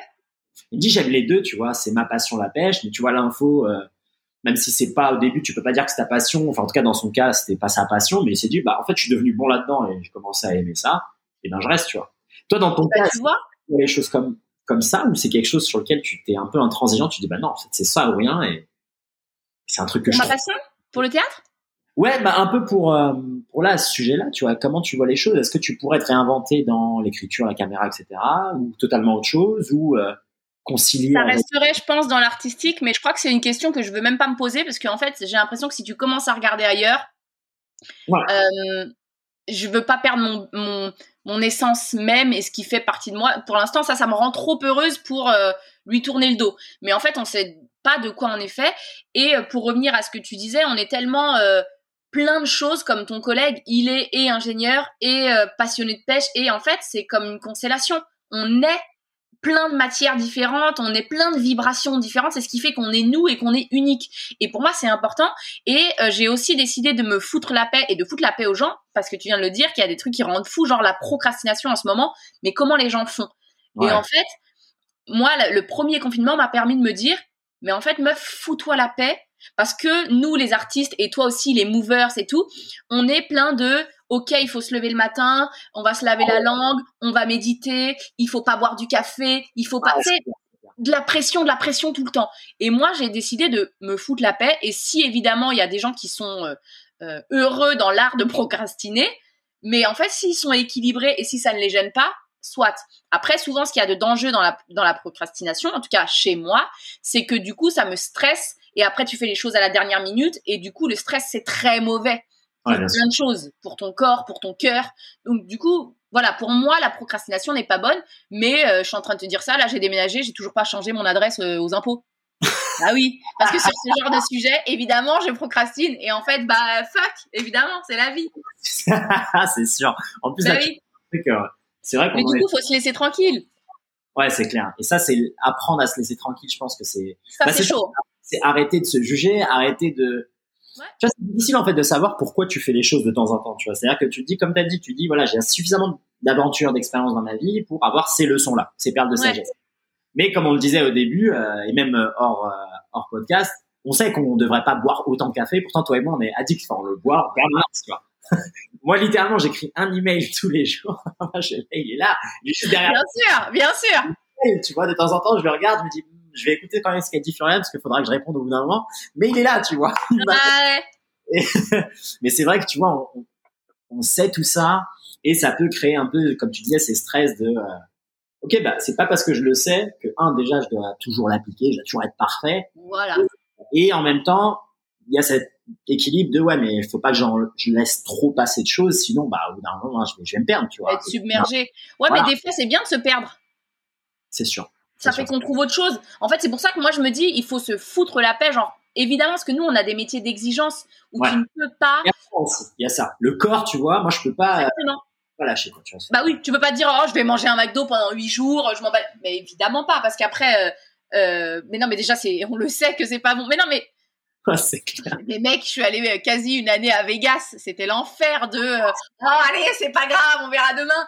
Et en même temps, ça fait du bien de se perdre et de se laisser aller. Mais nous, maintenant, on sait ce qui est vraiment pas bon, euh, effectivement pour tes entraînements et donc pour ton plaisir et ton bonheur. En fait, c'est juste si ça touche à ton épanouissement, et ben euh, voilà, tu le sais, tu fais une fois l'erreur et tu dis ok, bah celle-ci je la referai pas.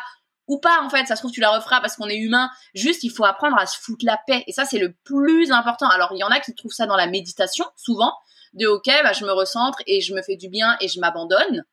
Et il euh, y en a qui, comme moi, se disent, mais vas-y, viens, tu te juges pas et t'as envie de, je sais, pas, de manger un peu salement une fois.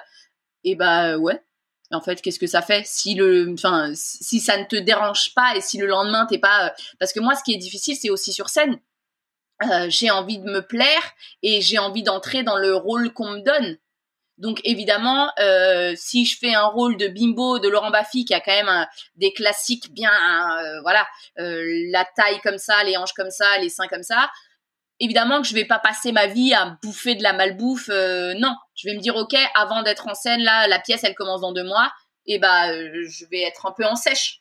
Ouais, bien sûr. je suis d'accord avec ça parce que ça me permettra de d'aller sur scène, de kiffer un rôle, de marrer. Ouais. Ah bah je vois. Et justement là, c'est marrant que tu fasses le parallèle avec la, la relation à la nutrition. Est-ce que toi, dans, dans ton métier et de par les expériences que tu as fait, tu as un peu ce, ce rapport au corps qui parfois peut être pas destructeur, mais qui peut être euh, plus négatif que positif? Tu vois, c'est quelque chose que la plupart des gens voient chez les athlètes qui prennent leur retraite, notamment les athlètes de sport de combat. Et moi, j'en suis toujours en plein dedans, tu vois c'est le rapport qui est compliqué au corps. C'est-à-dire que il y a des moments où tu t'aimes, il y a des moments où tu te détestes, il y a des moments où tu pars trop loin, il y a des moments où tu régresses. Et, et en fait, tu as toujours un rapport au corps qui peut être conflictuel. Et moi, ce qui m'intéresse, c'est que pour quelqu'un qui se met dans plusieurs rôles, est-ce que au contraire, tu as atteint un niveau de paix? Parce que tu vois le corps simplement comme un vecteur de, de transmission où tu, tu partages une image et donc tu es attaché un peu à zéro image de toi, ou bien il y a une image que tu as déjà atteint de toi et que tu es sans cesse en train d'essayer de retrouver la sensation. Tu vois, ça c'est typiquement le, le démon du combattant. C'est que quand tu es sur le jour du combat, tu as une forme physique, elle est tellement mais elle est inatteignable tous les jours de l'année, c'est pas possible, tu vois. Tu le sais parce que tu es en sèche, tu t'es entraîné, tu as préparé. Mais cette image que là, moi, elle me hante encore, tu vois. Je l'ai encore et je me dis ah mais ouais, c'était un truc de ouf quand même quand je m'étais mis à ce point-là. Et donc, des fois, ça revient, tu vois. Et est-ce que toi, tu as ça ou au contraire, comme tu es un caméléon, bah, en fait, tu as, un rapport au corps qui est totalement différent? Dis-moi ton avis là-dessus? Non, j'ai le même problème. Et au contraire, en plus, il y a des rôles dans lesquels on va se laisser plus aller. Et donc, pour ton rôle, ça n'est pas grave si d'un coup, tu es un peu plus plantureuse. En revanche, pour toi, le soir, dans le miroir ou dans le lit avec ton mec, tu es là, oh, j'ai une nouvelle poignée d'amour, j'avais jamais eu ça. Et puis, il y a l'âge, et puis il y a les hormones, et puis il y a plein de choses. Et là, euh, moi, je suis très attachée à une image que j'ai de moi euh, l'été, hein, clairement, qu'on se le dise. L'hiver, c'est euh, raclette partie et c'est pas du tout la même Floriane. Mais ouais, j'ai une image, je sais qui je peux être et je sais là où je suis bien. Je veux pas me mettre en danger non plus. En revanche, tu as raison, c'est c'est quand même quelque chose qui est très présent et qui est dangereux parce qu'en période de non-travail, et donc là, clairement, avec la Covid et les confinements, on est en plein dedans.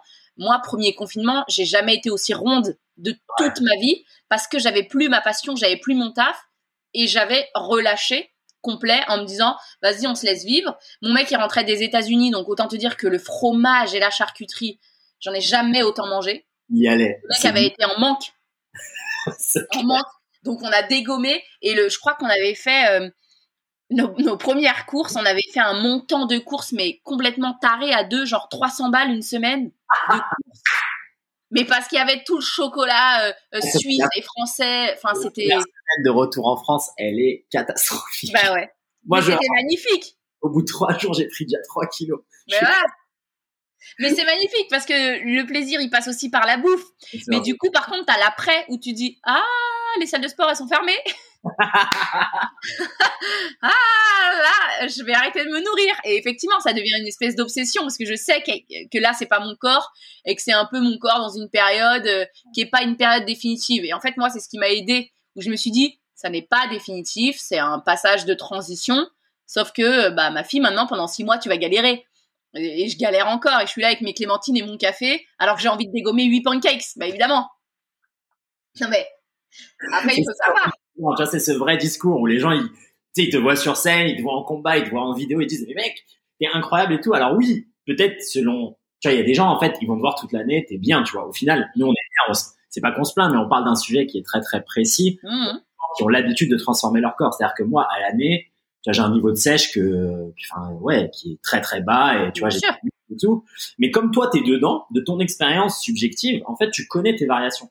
C'est-à-dire que là, moi, tu me vois, ouais, d'accord, j'ai mes abdos et tout, mais mon image de moi il y a 8 ans, je faisais genre 8 kilos de moins, tu vois. Et en fait, pour les gens, on s'en fout. Enfin, maintenant, regarde comment t'es. Ouais, mais ça, c'est toi qui me vois. Mais moi, comment je me vois, c'est différent, tu vois. On est exigeant. Hein.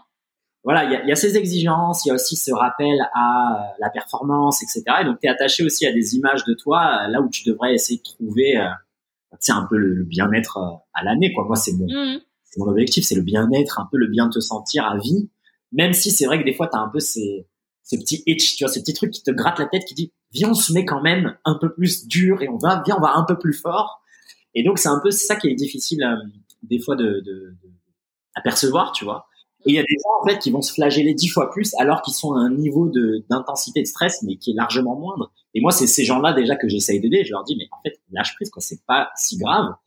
Tu vas largement pouvoir surmonter ça. Là où après c'est vrai que pour les gens qui font des choses un peu comme nous, de la performance etc. Là tu atteins des niveaux où c'est vrai que c'est assez lié à ton état émotionnel. tu vois il y a, y a, plein d'autres choses, euh, des démons peut-être plus profonds, les traumas etc. ce que tu veux véhiculer. Euh, mais ouais, il est, il est, c'est, toujours d'actualité en fait ce rapport au corps, à la nutrition, c'est quelque chose qui s'arrête jamais. Et je pense que même les gens que, on va dire les gens du quotidien qui admirent un peu ces superstars des réseaux sociaux, ils se rendent pas compte que derrière aussi il y a tout un, il y a, quelque chose d'un peu plus sombre. Ça veut pas dire qu'il est négatif et que c'est la dépression, pas du tout. Mais il y a quelque chose qui est difficile. Là où les gens pourraient se poser des questions sur ah j'aimerais bien arrêter de fumer, bah en fait quand tu es aussi un athlète et j'imagine pour ceux qui sont aussi d'un très très haut niveau, en fait, eux, c'est des questions qui sont en mode, bah, en fait, j'aimerais arrêter de manger, quoi, parce que là, j'en peux plus. Et des fois, j'aimerais manger un ours parce que je suis mort, tu vois. Et il y a comme ça où tu dis, mais en fait, les, les, il y a une manière d'emmener ton corps vers des transformations qui est largement plus douce, plus pérenne, plus agréable. Et en fait, le corps humain, il est tellement adaptable et il peut tellement, tu sais, euh, subir le stress que, bah ouais, en, en lui mettant énormément de stress, tu l'amènes aussi à d'autres états. Et donc c'est ça qui est très difficile un peu dans la vie, c'est que je fais un peu ces expériences-là et que j'essaye d'en retomber sans trop de, de, dommages, tu vois. Mais, euh, mais ouais, c'est complexe, c'est complexe. Et c'est marrant que toi, là, dans ton métier, tu es aussi un peu les mêmes choses que, que des athlètes de d'autres sports. Parce que nous, on a un métier d'image. Ouais, c'est ça. Donc, euh, tu vois, moi, par exemple, j'ai toujours eu les cheveux très, très longs et j'adorais euh, euh être cette jeune femme aux cheveux longs, machin. Et là, sortie du premier confinement, je les ai coupés sous les oreilles parce que, en fait, je voulais plus être euh, cette espèce d'image qu'on avait de moi parce que justement je suis comédienne, je peux tout jouer et je voulais absolument pas qu'on me catégorise dans euh, euh, l'espèce de nénette Instagram. Puis moi en plus je suis un espèce de cliché. J'ai la peau blanche, j'ai les j'ai la taille fine, les hanches larges, j'avais des très longs cheveux et en fait je voulais pas rentrer dans ce truc un peu Kardashian ou je sais pas quoi là. Je voulais pas. Je voulais vraiment me dire, ok, non, je peux tout faire. En fait, mes cheveux, on s'en bat les couilles, c'est de la matière. Puis en plus, moi, je commence à avoir mes cheveux gris et mes cheveux blancs, genre pleine balle. Je pense que le confinement m'a pas aidé. Ça a dû développer un stress de pas bosser. Et en fait, mais moi, je suis en accord avec le fait de vieillir. C'est trop bien les cheveux blancs. Ça veut dire que I did it. Genre, j'ai survécu, je suis encore là. Ça veut j'ai des cheveux blancs de, euh, bah ouais, j'ai la trentaine passée, c'est trop bien. exactement, exactement. J'ai plus 20 ans et alors et mon corps non plus et, et mon image et en fait ça, ça, change mais tout ça pour dire que effectivement par contre le poids reste encore ma priorité de euh, non quand, quand à l'image peu importe quel rôle j'interprète j'ai envie d'être bien dans ma peau et à un poids que j'estime correct et à une forme puisque le poids ça veut pas forcément dire quelque chose mais à une forme que j'estime être moi ok c'est-à-dire pas trop maigre euh, parce que j'ai pas envie de me mettre en danger euh, mais j'ai du mal avec les rondeurs de, de fainéantise. Ouais. Tu vois? Pour l'instant, c'est là où moi, ma pression, elle est difficile à gérer. Ok. Et comment justement tu mesures ce bien-être, ce bien se sentir? Parce que c'est ça aussi la question, c'est que nous on parle de, de ces choses-là, mais en fait tu, on se base sur des échelles qui sont qui sont internes. C'est-à-dire que toi, mmh. tu viens te sentir. Par exemple, le mien, typiquement, euh, genre j'ai presque tu sais des une mesure par round, par exemple, que je peux tenir. Par exemple, je me mets sur le bike et j'ai une petite routine. Quand je la fais pendant deux rounds, je sais que je suis bien. Tu sais, bah des petites astuces comme ça où tu dis, OK, si je peux faire cette action-là pendant tant de temps, ou bien si je fais ça, je me sens bien, tu vois. Toi, quelle est un peu ta, ta métrique là-dedans euh, Et est-ce que tu en as une euh, précise? Euh, je crois pas en avoir une précise à ce point-là, mais c'est effectivement du ressenti et du euh, ok, je peux jouer deux fois ma pièce sans être essoufflé, par exemple. Ça, c'est que je suis bien dans mon corps et dans mon, dans mon physique. Et après, tout ce qui est du domaine de l'image, c'est malheureusement à la caméra. Sur scène, je m'en fous.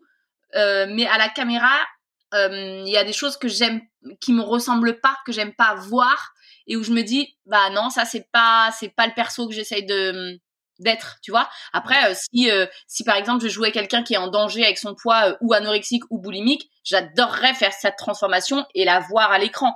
Mais quand je suis prise pour un pour une certaine catégorie et un certain physique, j'ai pas envie de ne pas l'être.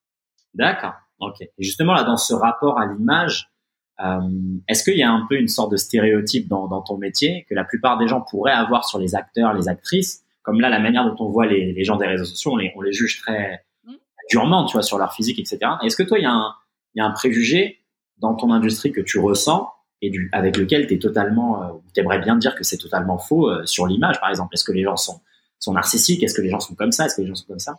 Alors, il y a quand même, il y a, ouais, il y a quand même pas mal de d'ego chez les comédiens, mais le mauvais ego. Mais parce que c'est tellement, je sais pas, j'ai l'impression qu'ils souvent ils pensent que les places sont chères et qu'il n'y a pas de place pour tout le monde, alors que moi, je pense l'inverse opposé. Je crois qu'il y a tel, il y a autant de rôles que d'humains, donc on aura toujours quelque chose à défendre. Et après, ouais, c'est une question de, euh, j'aime pas dire de chance, mais d'opportunité, d'occasion. Là, t'as une occasion, là, t'en auras pas, là, ça doit pas être toi qui vas jouer ça. En fait, laisse-toi tranquille, c'est pas grave, c'est pas la peine d'être devenir euh, trop euh, compétiteur dans le mauvais sens, tu vois. C'est bien la compétition et c'est bien de vouloir être le numéro un. Ça, euh, c'est au contraire, c'est la, c'est la base de tout. C'est-à-dire que, ouais, ce rôle, je l'aime, je le veux et je vais l'avoir.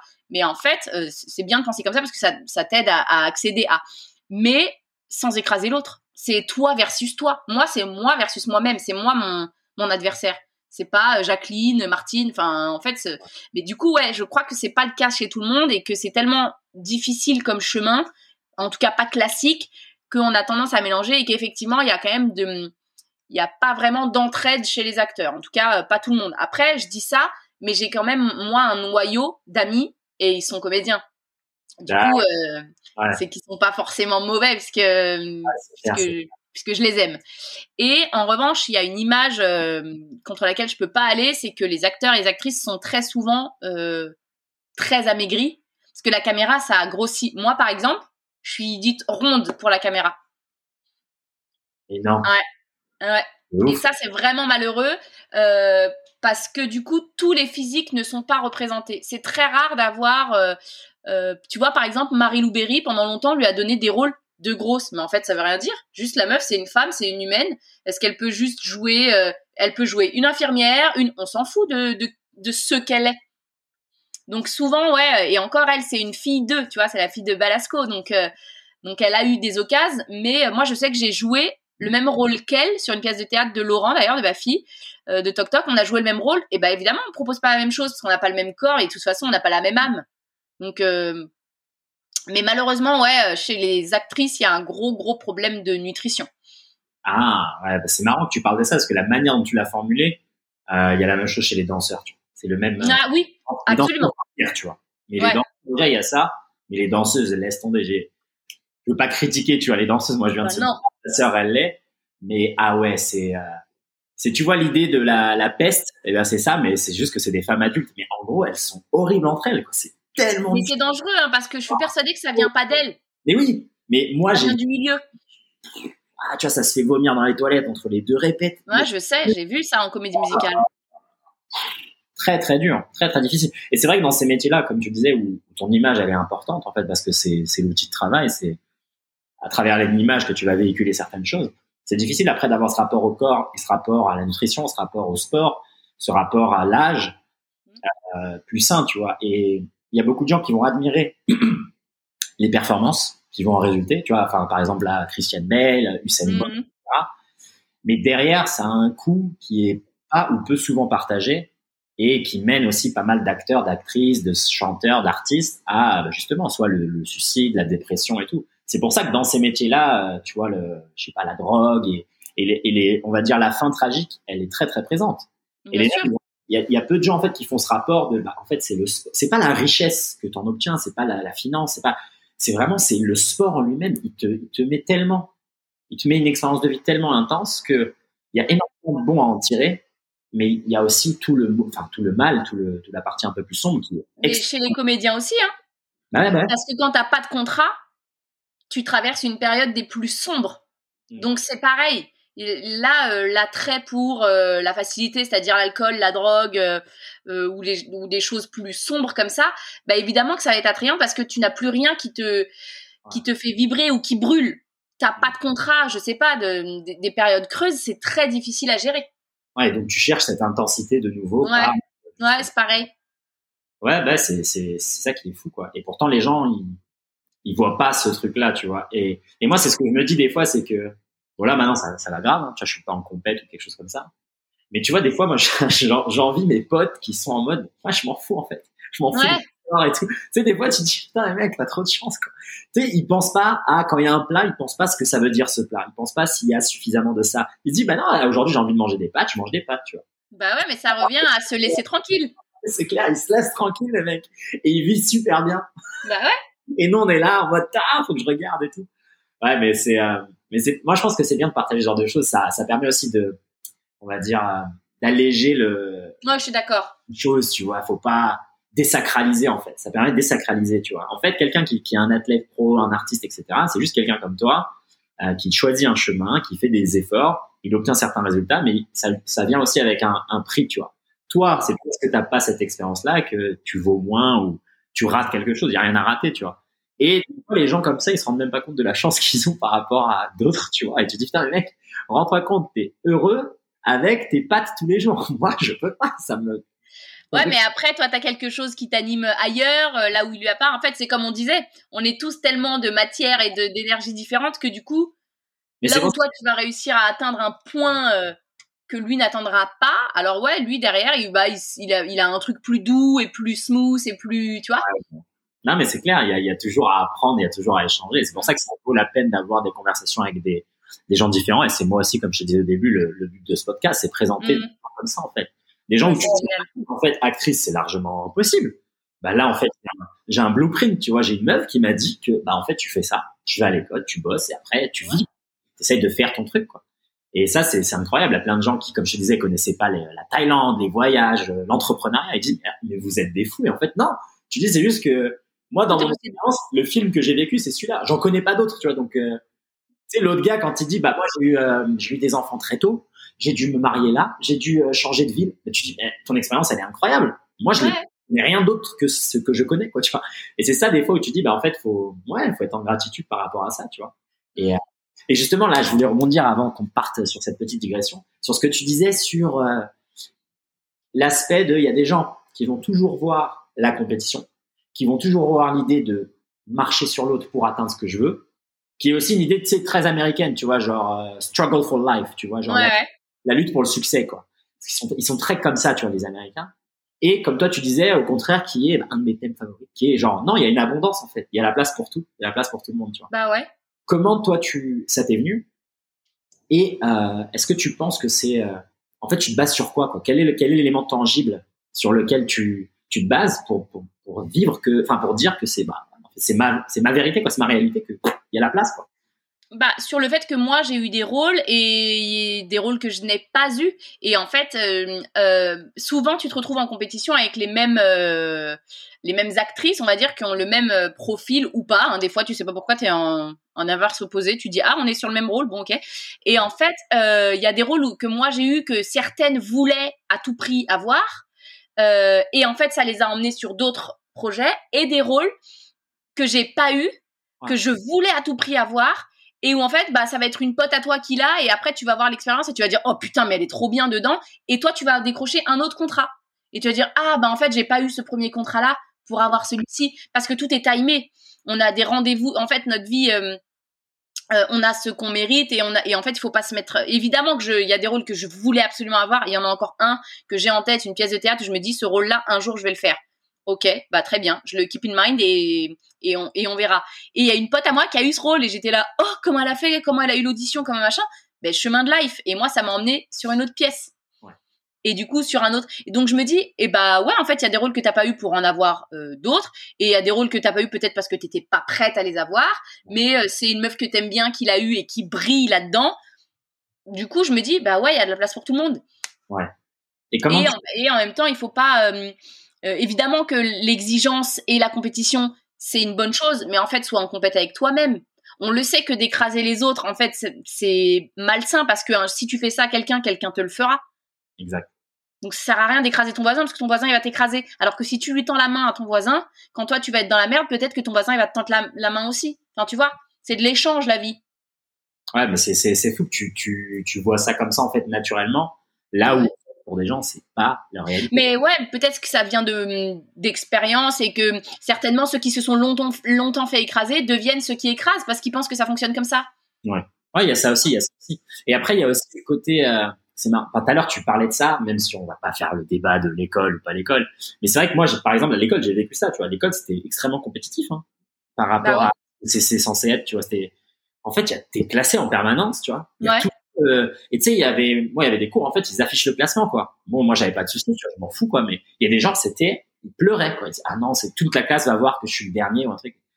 Mmh c'est un peu. Ouais, euh, noter le système de notes, il est quand même hyper violent. J'avais vu une interview d'Albert Dupontel que j'adore euh, sur une chaîne YouTube d'ailleurs. Putain, j'ai plus le nom, mais une interview pareil avec lui, un espèce de. Tu peux le mettre en podcast et faire ta vaisselle, et il est passionnant. Et il parlait du système de notation et de la récompense et pas euh, de, de pas préserver l'humain et l'étincelle que t'es. Tu vois, et de plutôt te dire tu dois aller là et là et en fait, je le trouve passionnant ce mec. Et là-dessus, il avait vraiment raison. Le, système de donner une note, il est quand même particulier. Après, oui, on va pas avoir le, débat de école ou pas école, mais du coup, tu vois, ça peut être des expériences qui sont qui sont vraiment difficiles. Ouais. Et toi, justement, comment tu parce que le métier que tu fais, tu me dis si je me trompe, mais il y a aussi ce côté genre t'es jugé, tu vois. Même par exemple une audition, il y a des juges. Horrible. Une sorte de tout est clair. je déteste les auditions.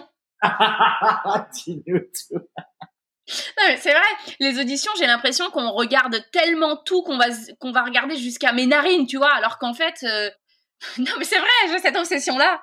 Alors qu'en fait, eux, ils veulent voir, qu'il faut leur donner ce qu'ils veulent voir, c'est-à-dire une couleur et une capacité à t'adapter. C'est tout. Il faut pas se mettre la pression plus que ça. Alors moi, je dis ça avec mes grandes phrases, mais euh, clairement, je me chie dessus avant chaque audition. Mais c'est là-dessus qu'il faut que je travaille. Mais en fait, comme ça, ça fait partie de notre métier. C'est la partie que je déteste. Et en même temps, c'est essentiel parce que eux, il faut bien qu'ils bossent et qu'ils voient euh, euh, la, la, matière que t'es, est-ce que t'as, la, la façon dont ils peuvent te diriger ou non sur certains sujets. Euh. voilà, une audition, c'est juste ça. Tu viens avec ta couleur. Et nous, on a l'impression qu'on vient et qu'on est jugé sur notre tour de cuisse ou notre tour de. En fait, non, on vient interpréter un rôle. C'est ça ta matière, c'est ça ton, c'est ça que tu sais faire. Ah Mais euh, ouais, les auditions, j'ai beaucoup de mal. Même, même jusqu'à maintenant, là, avec toutes ces années. Euh, de moins en moins. Je suis de plus en plus cool avec moi, à me dire, écoute, c'est pas grave, si tu l'as pas, c'est que tu devais pas l'avoir. Et du coup, c'est vrai que ça me réussit mieux, mais par contre, j'ai encore, euh, ouais, certaines points de stress difficiles à gérer. Ok. Et est-ce que je suis toujours à mettre un peu de Rabin Sarah là pour le pour le respirer. Encore et les je garderai ce toc. Les conseils du bon Steve avec le Rabin Sarah. Et ah ouais, mais ça, moi j'ai un espèce de roll-up là de Naturalia et avant audition je suis comme ça. Et, en fait, comme c'est une odeur qui me fait du bien, un peu genre dans la salle d'attente, tu la respires et tu dis ok, ça m'apaise. Ça aide beaucoup. Mmh. C'est marrant que tu aies encore ce stress-là, même après autant d'années d'expérience, et pour montrer que bah, au final c'est humain, tu vois. Quand tu es jugé ou quand il y a quelqu'un qui essaie de t'examiner, bah oui. c'est dérangeant, tu vois. Ça fait du. C'est complexe, tu vois. Moi, l'avantage, tu vois, dans. Après la danse, c'est ça aussi, mais dans par exemple le sport de combat ou le sport de manière générale. Ouais il y a, y a, une sorte de paix parce que euh, il y a le gagnant et il y a le perdant quoi tu vois. C'est à dire que personne peut juger. C'est si t'as gagné ben t'as gagné quoi tu vois ce que je veux dire? Mm match de foot le mec qui a 3-0 bon bah c'est bon quoi ils ont gagné. Il y a pas un jeu dire non mais en fait moi je dis que c'est lui qui a gagné parce que je me sens comme ça. Ah ouais grave. C'est ce que je veux dire? Et le, combat aussi c'est à dire que t'as mis quelqu'un KO bah c'est fini. C'est clair pour tout le monde tu vois. Et les juges c'est ça qui est compliqué tu vois. C'est qu'ils ils ont des systèmes de notation mais c'est très subjectif. Ouais. et j'avais lu un j'avais lu un, article justement, tu sais, sur les juges qui jugeaient, bah, tu vois, des, des cas, quoi. Par exemple, des, si ils allaient mettre quelqu'un en prison ou pas, tu vois. Et en fait, ils avaient étudié la courbe euh, qui mesurait le taux de, de réponse positive. Le taux de oui, tu vas pas rentrer chez toi par rapport à non, tu vas aller en prison. Et écoute bien, c'est choquant, hein, mais c'est intimement lié en fait au moment de la journée. C'est-à-dire que le matin, quand le mec il arrive, le taux de oui, il est genre à 90%. Tu vois. Le mec, il est parce qu'il est c'est le matin, il est positif, il est bien. Et en fait, ça diminue jusqu'à le, repas parce qu'il est fatigué en fait. Il se fatigue et donc à mesure qu'il se fatigue, tu vois, donc émotionnellement il est éteint quoi. Et donc il dit tout. Ah. C'est horrible. Et au final en fait quand t'es, euh, je sais pas si tu vas passer devant un juge, Si c'est tôt le matin, c'est bien, tu vois, parce que si c'est genre. ok, je retiens. À retenir, tu vois. Et après, il y a un second pic après manger, parce qu'il est bien, il a le ventre plein. Et après, ça redescend. Et 18 heures, c'est non, quoi. C'est genre. Incroyable. Tu rentres en prison, quoi. Mais c'est un truc de ouf. Et, et c'est des trucs comme ça sur lesquels les gens, ils vont se baser euh, sur, bah, regarde, on m'a refusé cette audition, ça veut dire que je vaux ça. Non, non, non. Ça dépend. Bah, évidemment qu'il faut pas dire, ouais, mais c'est la faute du juge et tout, c'est pas ce que je dis. Mais c'est vrai que ça, on est humain, ça dépend de plein d'autres paramètres, quoi, tu vois. Et, et qu'en fait, ça, ça c'est pas un marqueur de, de qui tu es et de ce que tu vaux réellement. C'est, c'est juste, bah, c'est un fait de la vie, comme tu l'as dit. Ça peut être le bah, oui, bien sûr. Faut pas trop se prendre la tête. Même si, voilà, moi, pareil, en disant ça, j'essaie de me rappeler de toutes ces expériences où je me suis pris la tête pour euh, pas grand chose au final. Et au final, on est, on est bien, tu vois. On est bien. Mais écoute, ma Floriane, sur cette conclusion, je vais passer à la fin de chaque épisode. Comme je te disais au début, trois questions. Maintenant, il y en a une quatrième que je pose les invités. Euh, comme je te disais, c'est pour rassembler un peu les des outils palpables qu'on peut laisser, euh, qu'on peut transmettre. Tu vois, que ça soit, tu vois, des ressources, des liens, des livres, des films, euh, que les gens peuvent aller euh, bah, checker, regarder et peut-être à, à, avancer euh, si c'est euh, le chemin vers lequel ils veulent aller, tu vois. Mais c'est mhm. en toute humilité. Et comme je te disais, moi, j'espère qu'à la fin de, pas à la fin de l'année, mais à la fin de, enfin, dès que j'en ai, j'ai plein de d'invités, on pourrait faire une sorte de compilation et de dire, bah regarde, la plupart des invités pensent que euh, se lever tôt le matin c'est sympa, donc ça peut être une sorte de règle générale, tu vois. Ouais, c'est ce que tu me disais, ouais. Voilà, des outils quoi. Ok, donc je vais te poser ces questions. Tu réponds euh, tu prends autant de temps que tu veux. Hein. Il n'y a pas de, y a pas de, y a pas de timing, tu vois. Tu fais comme tu veux. Et, euh, et si jamais t'as pas de réponse, c'est aussi une réponse valable. Ok? Ok. Comme ça, tu sais tout. Alors, la première question, c'est la suivante. Si tu avais un seul livre à offrir ou à conseiller, quel serait ce livre et pourquoi? Putain. Euh, alors, je vais te montrer ma bibliothèque pour que tu puisses comprendre. Fais-nous rêver. Maintenant qu'on a l'image, fais-nous rêver. Euh, là, il y a des livres. Là, il y a des livres. Bon, il y a Disney. Et là, il y a des livres. J'ai des livres absolument partout. Et au-dessus de mon lit, j'ai des livres aussi. du coup, du coup, c'est très dur comme question. Euh, sur le théâtre, en fait. En vrai, c'est sur. Il y a des livres. Il y a des livres plus classiques. Vas-y, vas-y. Euh, que je choisirais, euh, par exemple, la méthode Stanislavski, mais je pense que les acteurs en devenir sont au courant de l'existence de ce livre. Ok. Euh, mais moi, ça peut être sur la vie, peu importe. C'est un livre comme ça qui est peut-être un livre du moment que tu as lu récemment. Peu importe, t'es libre. Et eh ben, je suis en train de lire un livre qui s'appelle. Non mais c'est vrai. Du coup, je vais prendre celui que je suis en train de lire qui s'appelle Suleiman. Ok.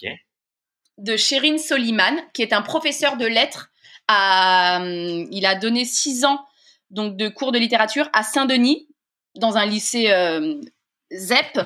Et là, il a écrit son premier roman tout en rime et en allitération. Mais non. Et c'est un roman, ouais.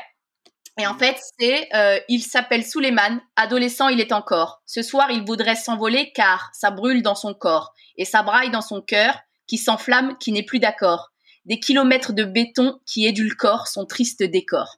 Oh, ça, c'est tellement puissant. J'adore. Et c'est tout le roman, il est comme ça. Il est en rime et il parle d'un jeune, d'un jeune homme euh, noir en lycée qui n'arrive pas justement à être en accord avec l'éducation nationale et qui a des tentations euh, sociétales, des tentations faciles de citer, de deal ou des profs qui vont lui tendre la main. Voilà, c'est tout le dilemme de comment s'en sortir quand la société elle fait euh, en sorte que tu plonges la tête dedans. Donc toi, je pense que ça pourrait clairement te plaire. Je ne l'ai pas encore fini, mais c'est merveilleux. Donc si je devais en ce moment euh, donner un bouquin, ce serait Suleiman de Sherin Soliman.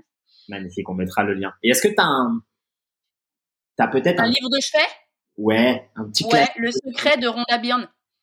Vas-y, vas-y, dis-nous. Et en fait, c'est euh, de la pensée positive, de visualisation je crois qu'il y a même eu un espèce de documentaire un peu pourri sur Netflix ou un truc comme ça. Je l'ai pas vu et j'ai pas aimé ce que j'en ai vu. En revanche, le livre, il m'a fait un bien fou au début de ma carrière. De ok, quand je visualise les choses, les choses arrivent. Quand je pense que ça va bien se passer, ça se passe bien. Donc c'est vraiment sur euh, plus égale plus et moins égale moins. Ok, magnifique. C'est vrai que c'est un conseil qu'on entend souvent, qui est aussi un peu tendance, tu vois, où les mecs parlent de visualisation. Moi, je sais que dans le sport de combat. Eh bah, le secret. Ouais, voilà, le secret, les trucs comme ça. Euh, après, ça aussi, tu vois, comme pour toute chose, c'est détourné et tout. Mais bon, après, chacun en fait son interprétation.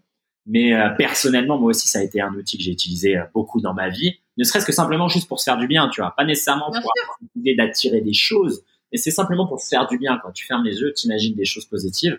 Après, qu'elles arrivent exactement pareil ou pas, c'est pas vraiment important, mais au moins tu te sens, tu abordes des situations de la vie d'une manière un peu plus positive. Et c'est vrai que ce qui en ressort, bah, c'est plus positif, quoi. C'est un peu, bah, bien sûr. C'est un peu une loi immuable de la nature, quoi. Plus, plus. Bien sûr. C'est vrai que c'est, c'est difficile d'argumenter euh, contre ça, on va dire. Tu vois, ça, ça sent le bon sens.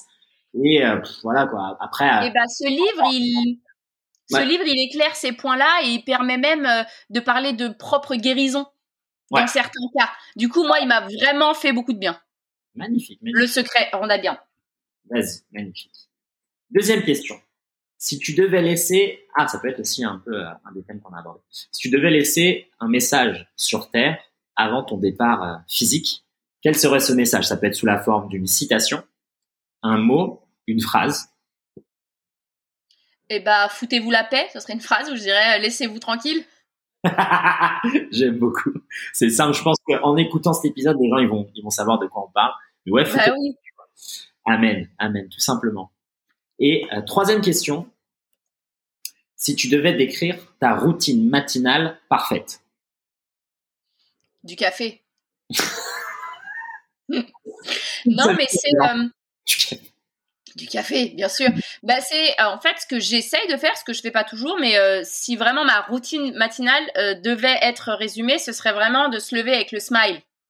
Tu te lèves avec le sourire, tu, vraiment, hein, c'est très très cliché et je et j'ai du mal à me dire bah oui moi aussi j'en fais partie, mais j'en fais partie, mais vraiment de remercier le truc de bah ouais j'ai des cheveux blancs putain je suis vivante. Moi ça c'est vraiment ma révélation de l'année de c'est quand tout le monde dit ah mais t'as plein de cheveux blancs et moi j'ai un truc de ben ouais gars, je suis en train de de mûrir en fait, je suis je suis en vie donc merci et pas genre ah non, j'aime pas les cheveux blancs.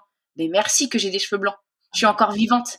Amen. Et du coup, euh, si je pouvais me lever en me disant euh, OK, j'ai le smile, je suis vivante, merci, va boire un café. Ouais, je pense que ça ce serait la, la routine parfaite. magnifique, magnifique.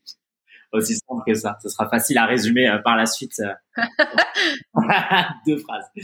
Euh, une dernière petite invitation cette fois-ci, parce que je pense que, comme je te disais au début, tu vois, c'est toujours, pour moi, c'est l'occasion aussi de présenter, tu vois, des, des parcours de vie atypiques.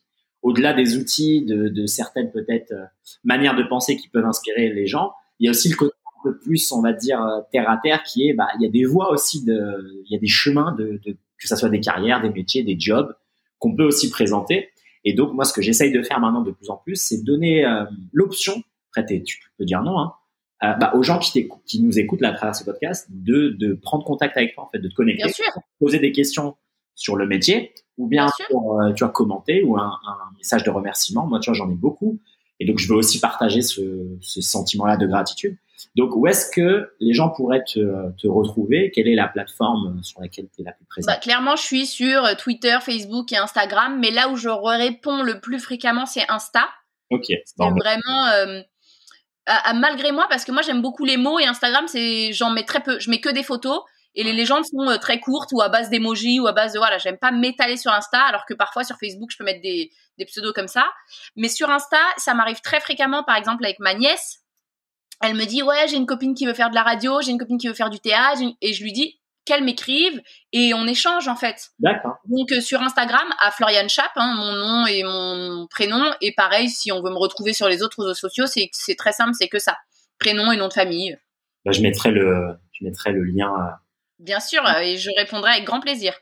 Magnifique. Est-ce que tu as des mots pour conclure ce bel épisode avant qu'on se quitte? Bah merci, étant mon maître mot. Magnifique. Bah merci en fait, tout simplement. Bah ouais, merci, c'est trop cool. Bravo euh, que tu fasses ça, je trouve ça trop chouette. Et, euh, comme je te disais tout à l'heure, c'est, génial parce que j'ai des potes qui en fait te découvrent et, et t'écoutent et m'écrivent moi pour me dire oh merci d'avoir partagé. Et euh, c'est une chance qu'on a des réseaux sociaux, mais du coup merci à toi et puis bravo, c'est trop cool.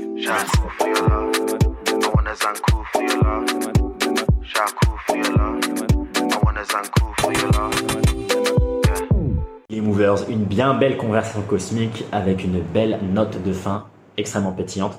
J'espère que cette conversation vous a plu, j'espère que ce format vous a plu. Encore une fois, tous les liens, toutes les ressources, tous les thèmes qu'on aborde seront disponibles sur le site avec le lien qui est dans la description de cette vidéo ou bien dans la description euh, du format audio sur Spotify, Apple Podcast et toutes les autres plateformes. Donc n'hésitez pas à jeter un œil sur cette page, vous allez pouvoir avoir le résumé, les notes, euh, mais également euh, voir Floriane en vidéo, une petite démonstration, un accès aussi avec bah, son Instagram et les différentes manières de la contacter. Pour celles et ceux aussi qui souhaitent démarrer leur aventure vers une plus grande autonomie physique, essayer de commencer leur développement ou leur expansion leur découverte d'eux-mêmes par le corps, n'hésitez pas, je vous mettrai aussi dans, le, dans la description le lien vers ma routine de mobilité gratuite. Donc comme on le mentionne à plusieurs reprises dans l'épisode que vous venez d'écouter, le rapport au corps il est extrêmement important. Si tu te sens bien dans un corps qui est libre de bouger, sur lequel tu as un plus grand contrôle, sur lequel tu as une plus grande conscience, le rapport du corps va te donner voilà ces bonnes hormones et va te permettre justement d'étendre l'esprit, d'avoir des pensées un peu plus positives. Donc moi, le premier objectif de cette routine de mobilité, au-delà de déverrouiller les articulations, de gagner en amplitude de mouvement, ça a d'abord un aspect sur la longévité. D'accord? Se sentir mieux dans son corps, c'est actionnable pour tout le monde. Ça n'a pas besoin d'être très complexe et euh, métaphysique. Moi, ce que je propose, c'est une vingtaine d'exercices qui est à faire en 15 minutes tous les jours pour reconnecter le système nerveux avec les articulations, gagner en amplitude de mouvement, donc être capable de bouger plus, avoir une plus grande capacité à bouger, réduire les douleurs, réduire les raideurs, les restrictions, se sentir plus souple. Avec cela, une sensation de liberté, une sensation de légèreté euh, et une sensation de bien se sentir dans un corps qu'on maîtrise. Euh, c'est ça qui va permettre par la suite d'aborder les autres choses un peu plus difficiles à aborder, notamment l'émotionnel, l'intellectuel euh, et le spirituel. Voilà, le deuxième appel à l'action, pour celles et ceux qui veulent des outils euh, au quotidien. Je lance un email par jour à ma liste email dans laquelle dans lesquels j'essaye d'aborder les autres pans de la physicalité. J'essaye de parler des différentes manières de bouger, j'essaye de donner des vrais bons conseils, j'essaye aussi d'aborder la spiritualité et d'autres thèmes. Voilà, c'est vraiment un email par jour que j'écris moi-même. Il n'y a rien de, qui est donné à l'avance. Donc ça a aussi à voir avec mes expériences de vie, ce que je vis ici en ce moment à Bali, ce que j'ai vécu. Et j'essaye de vous partager, de répondre à des questions et de vous partager aussi des bons outils, euh, de la, bonne énergie positive et euh, vraiment essayer de parler du mouvement et du rapport au corps d'une manière dont on a peu euh, l'occasion d'en parler dans le fitness moderne et dans ce qu'on voit à la télé, etc. Donc n'hésitez pas si ça vous intéresse, si vous voulez avoir des, des perles de sagesse, des choses que vous allez pouvoir utiliser et actionner, n'hésitez pas à rejoindre cette liste email. Et si vous aimez lire, les emails sont très longs, j'adore écrire. Donc n'hésitez pas, je pense que c'est euh, voilà l'affaire de 5 à 7 minutes tous les matins pour une belle dose d'énergie positive. Je pense que ce sera mieux que les mauvaises nouvelles dont on entend parler tous les jours. Voilà, donc ça c'est le deuxième appel à l'action. Et pour terminer, la seule manière de partager ce podcast, si vous a plu, c'est d'en parler autour de vous et c'est de partager le lien vers cet épisode, que ça soit sur les plateformes euh, vidéo ou audio. Et sur les plateformes audio, si vous avez le temps, le temps c'est 30 secondes, de me laisser une évaluation avec la note que vous voulez et un petit commentaire. À titre personnel, ça me fait énormément de bien de me rendre compte qu'il y a des gens qui écoutent. et puis, ça aide évidemment ces bons vieux algorithmes à nous promouvoir à d'autres personnes et permettre à d'autres gens euh, de rejoindre un peu la petite tribu de movers. Voilà, voilà, j'arrête avec mes petits appels à l'action. J'espère que vous allez passer une excellente journée. Abondance, gratitude et bienveillance. À bientôt les movers.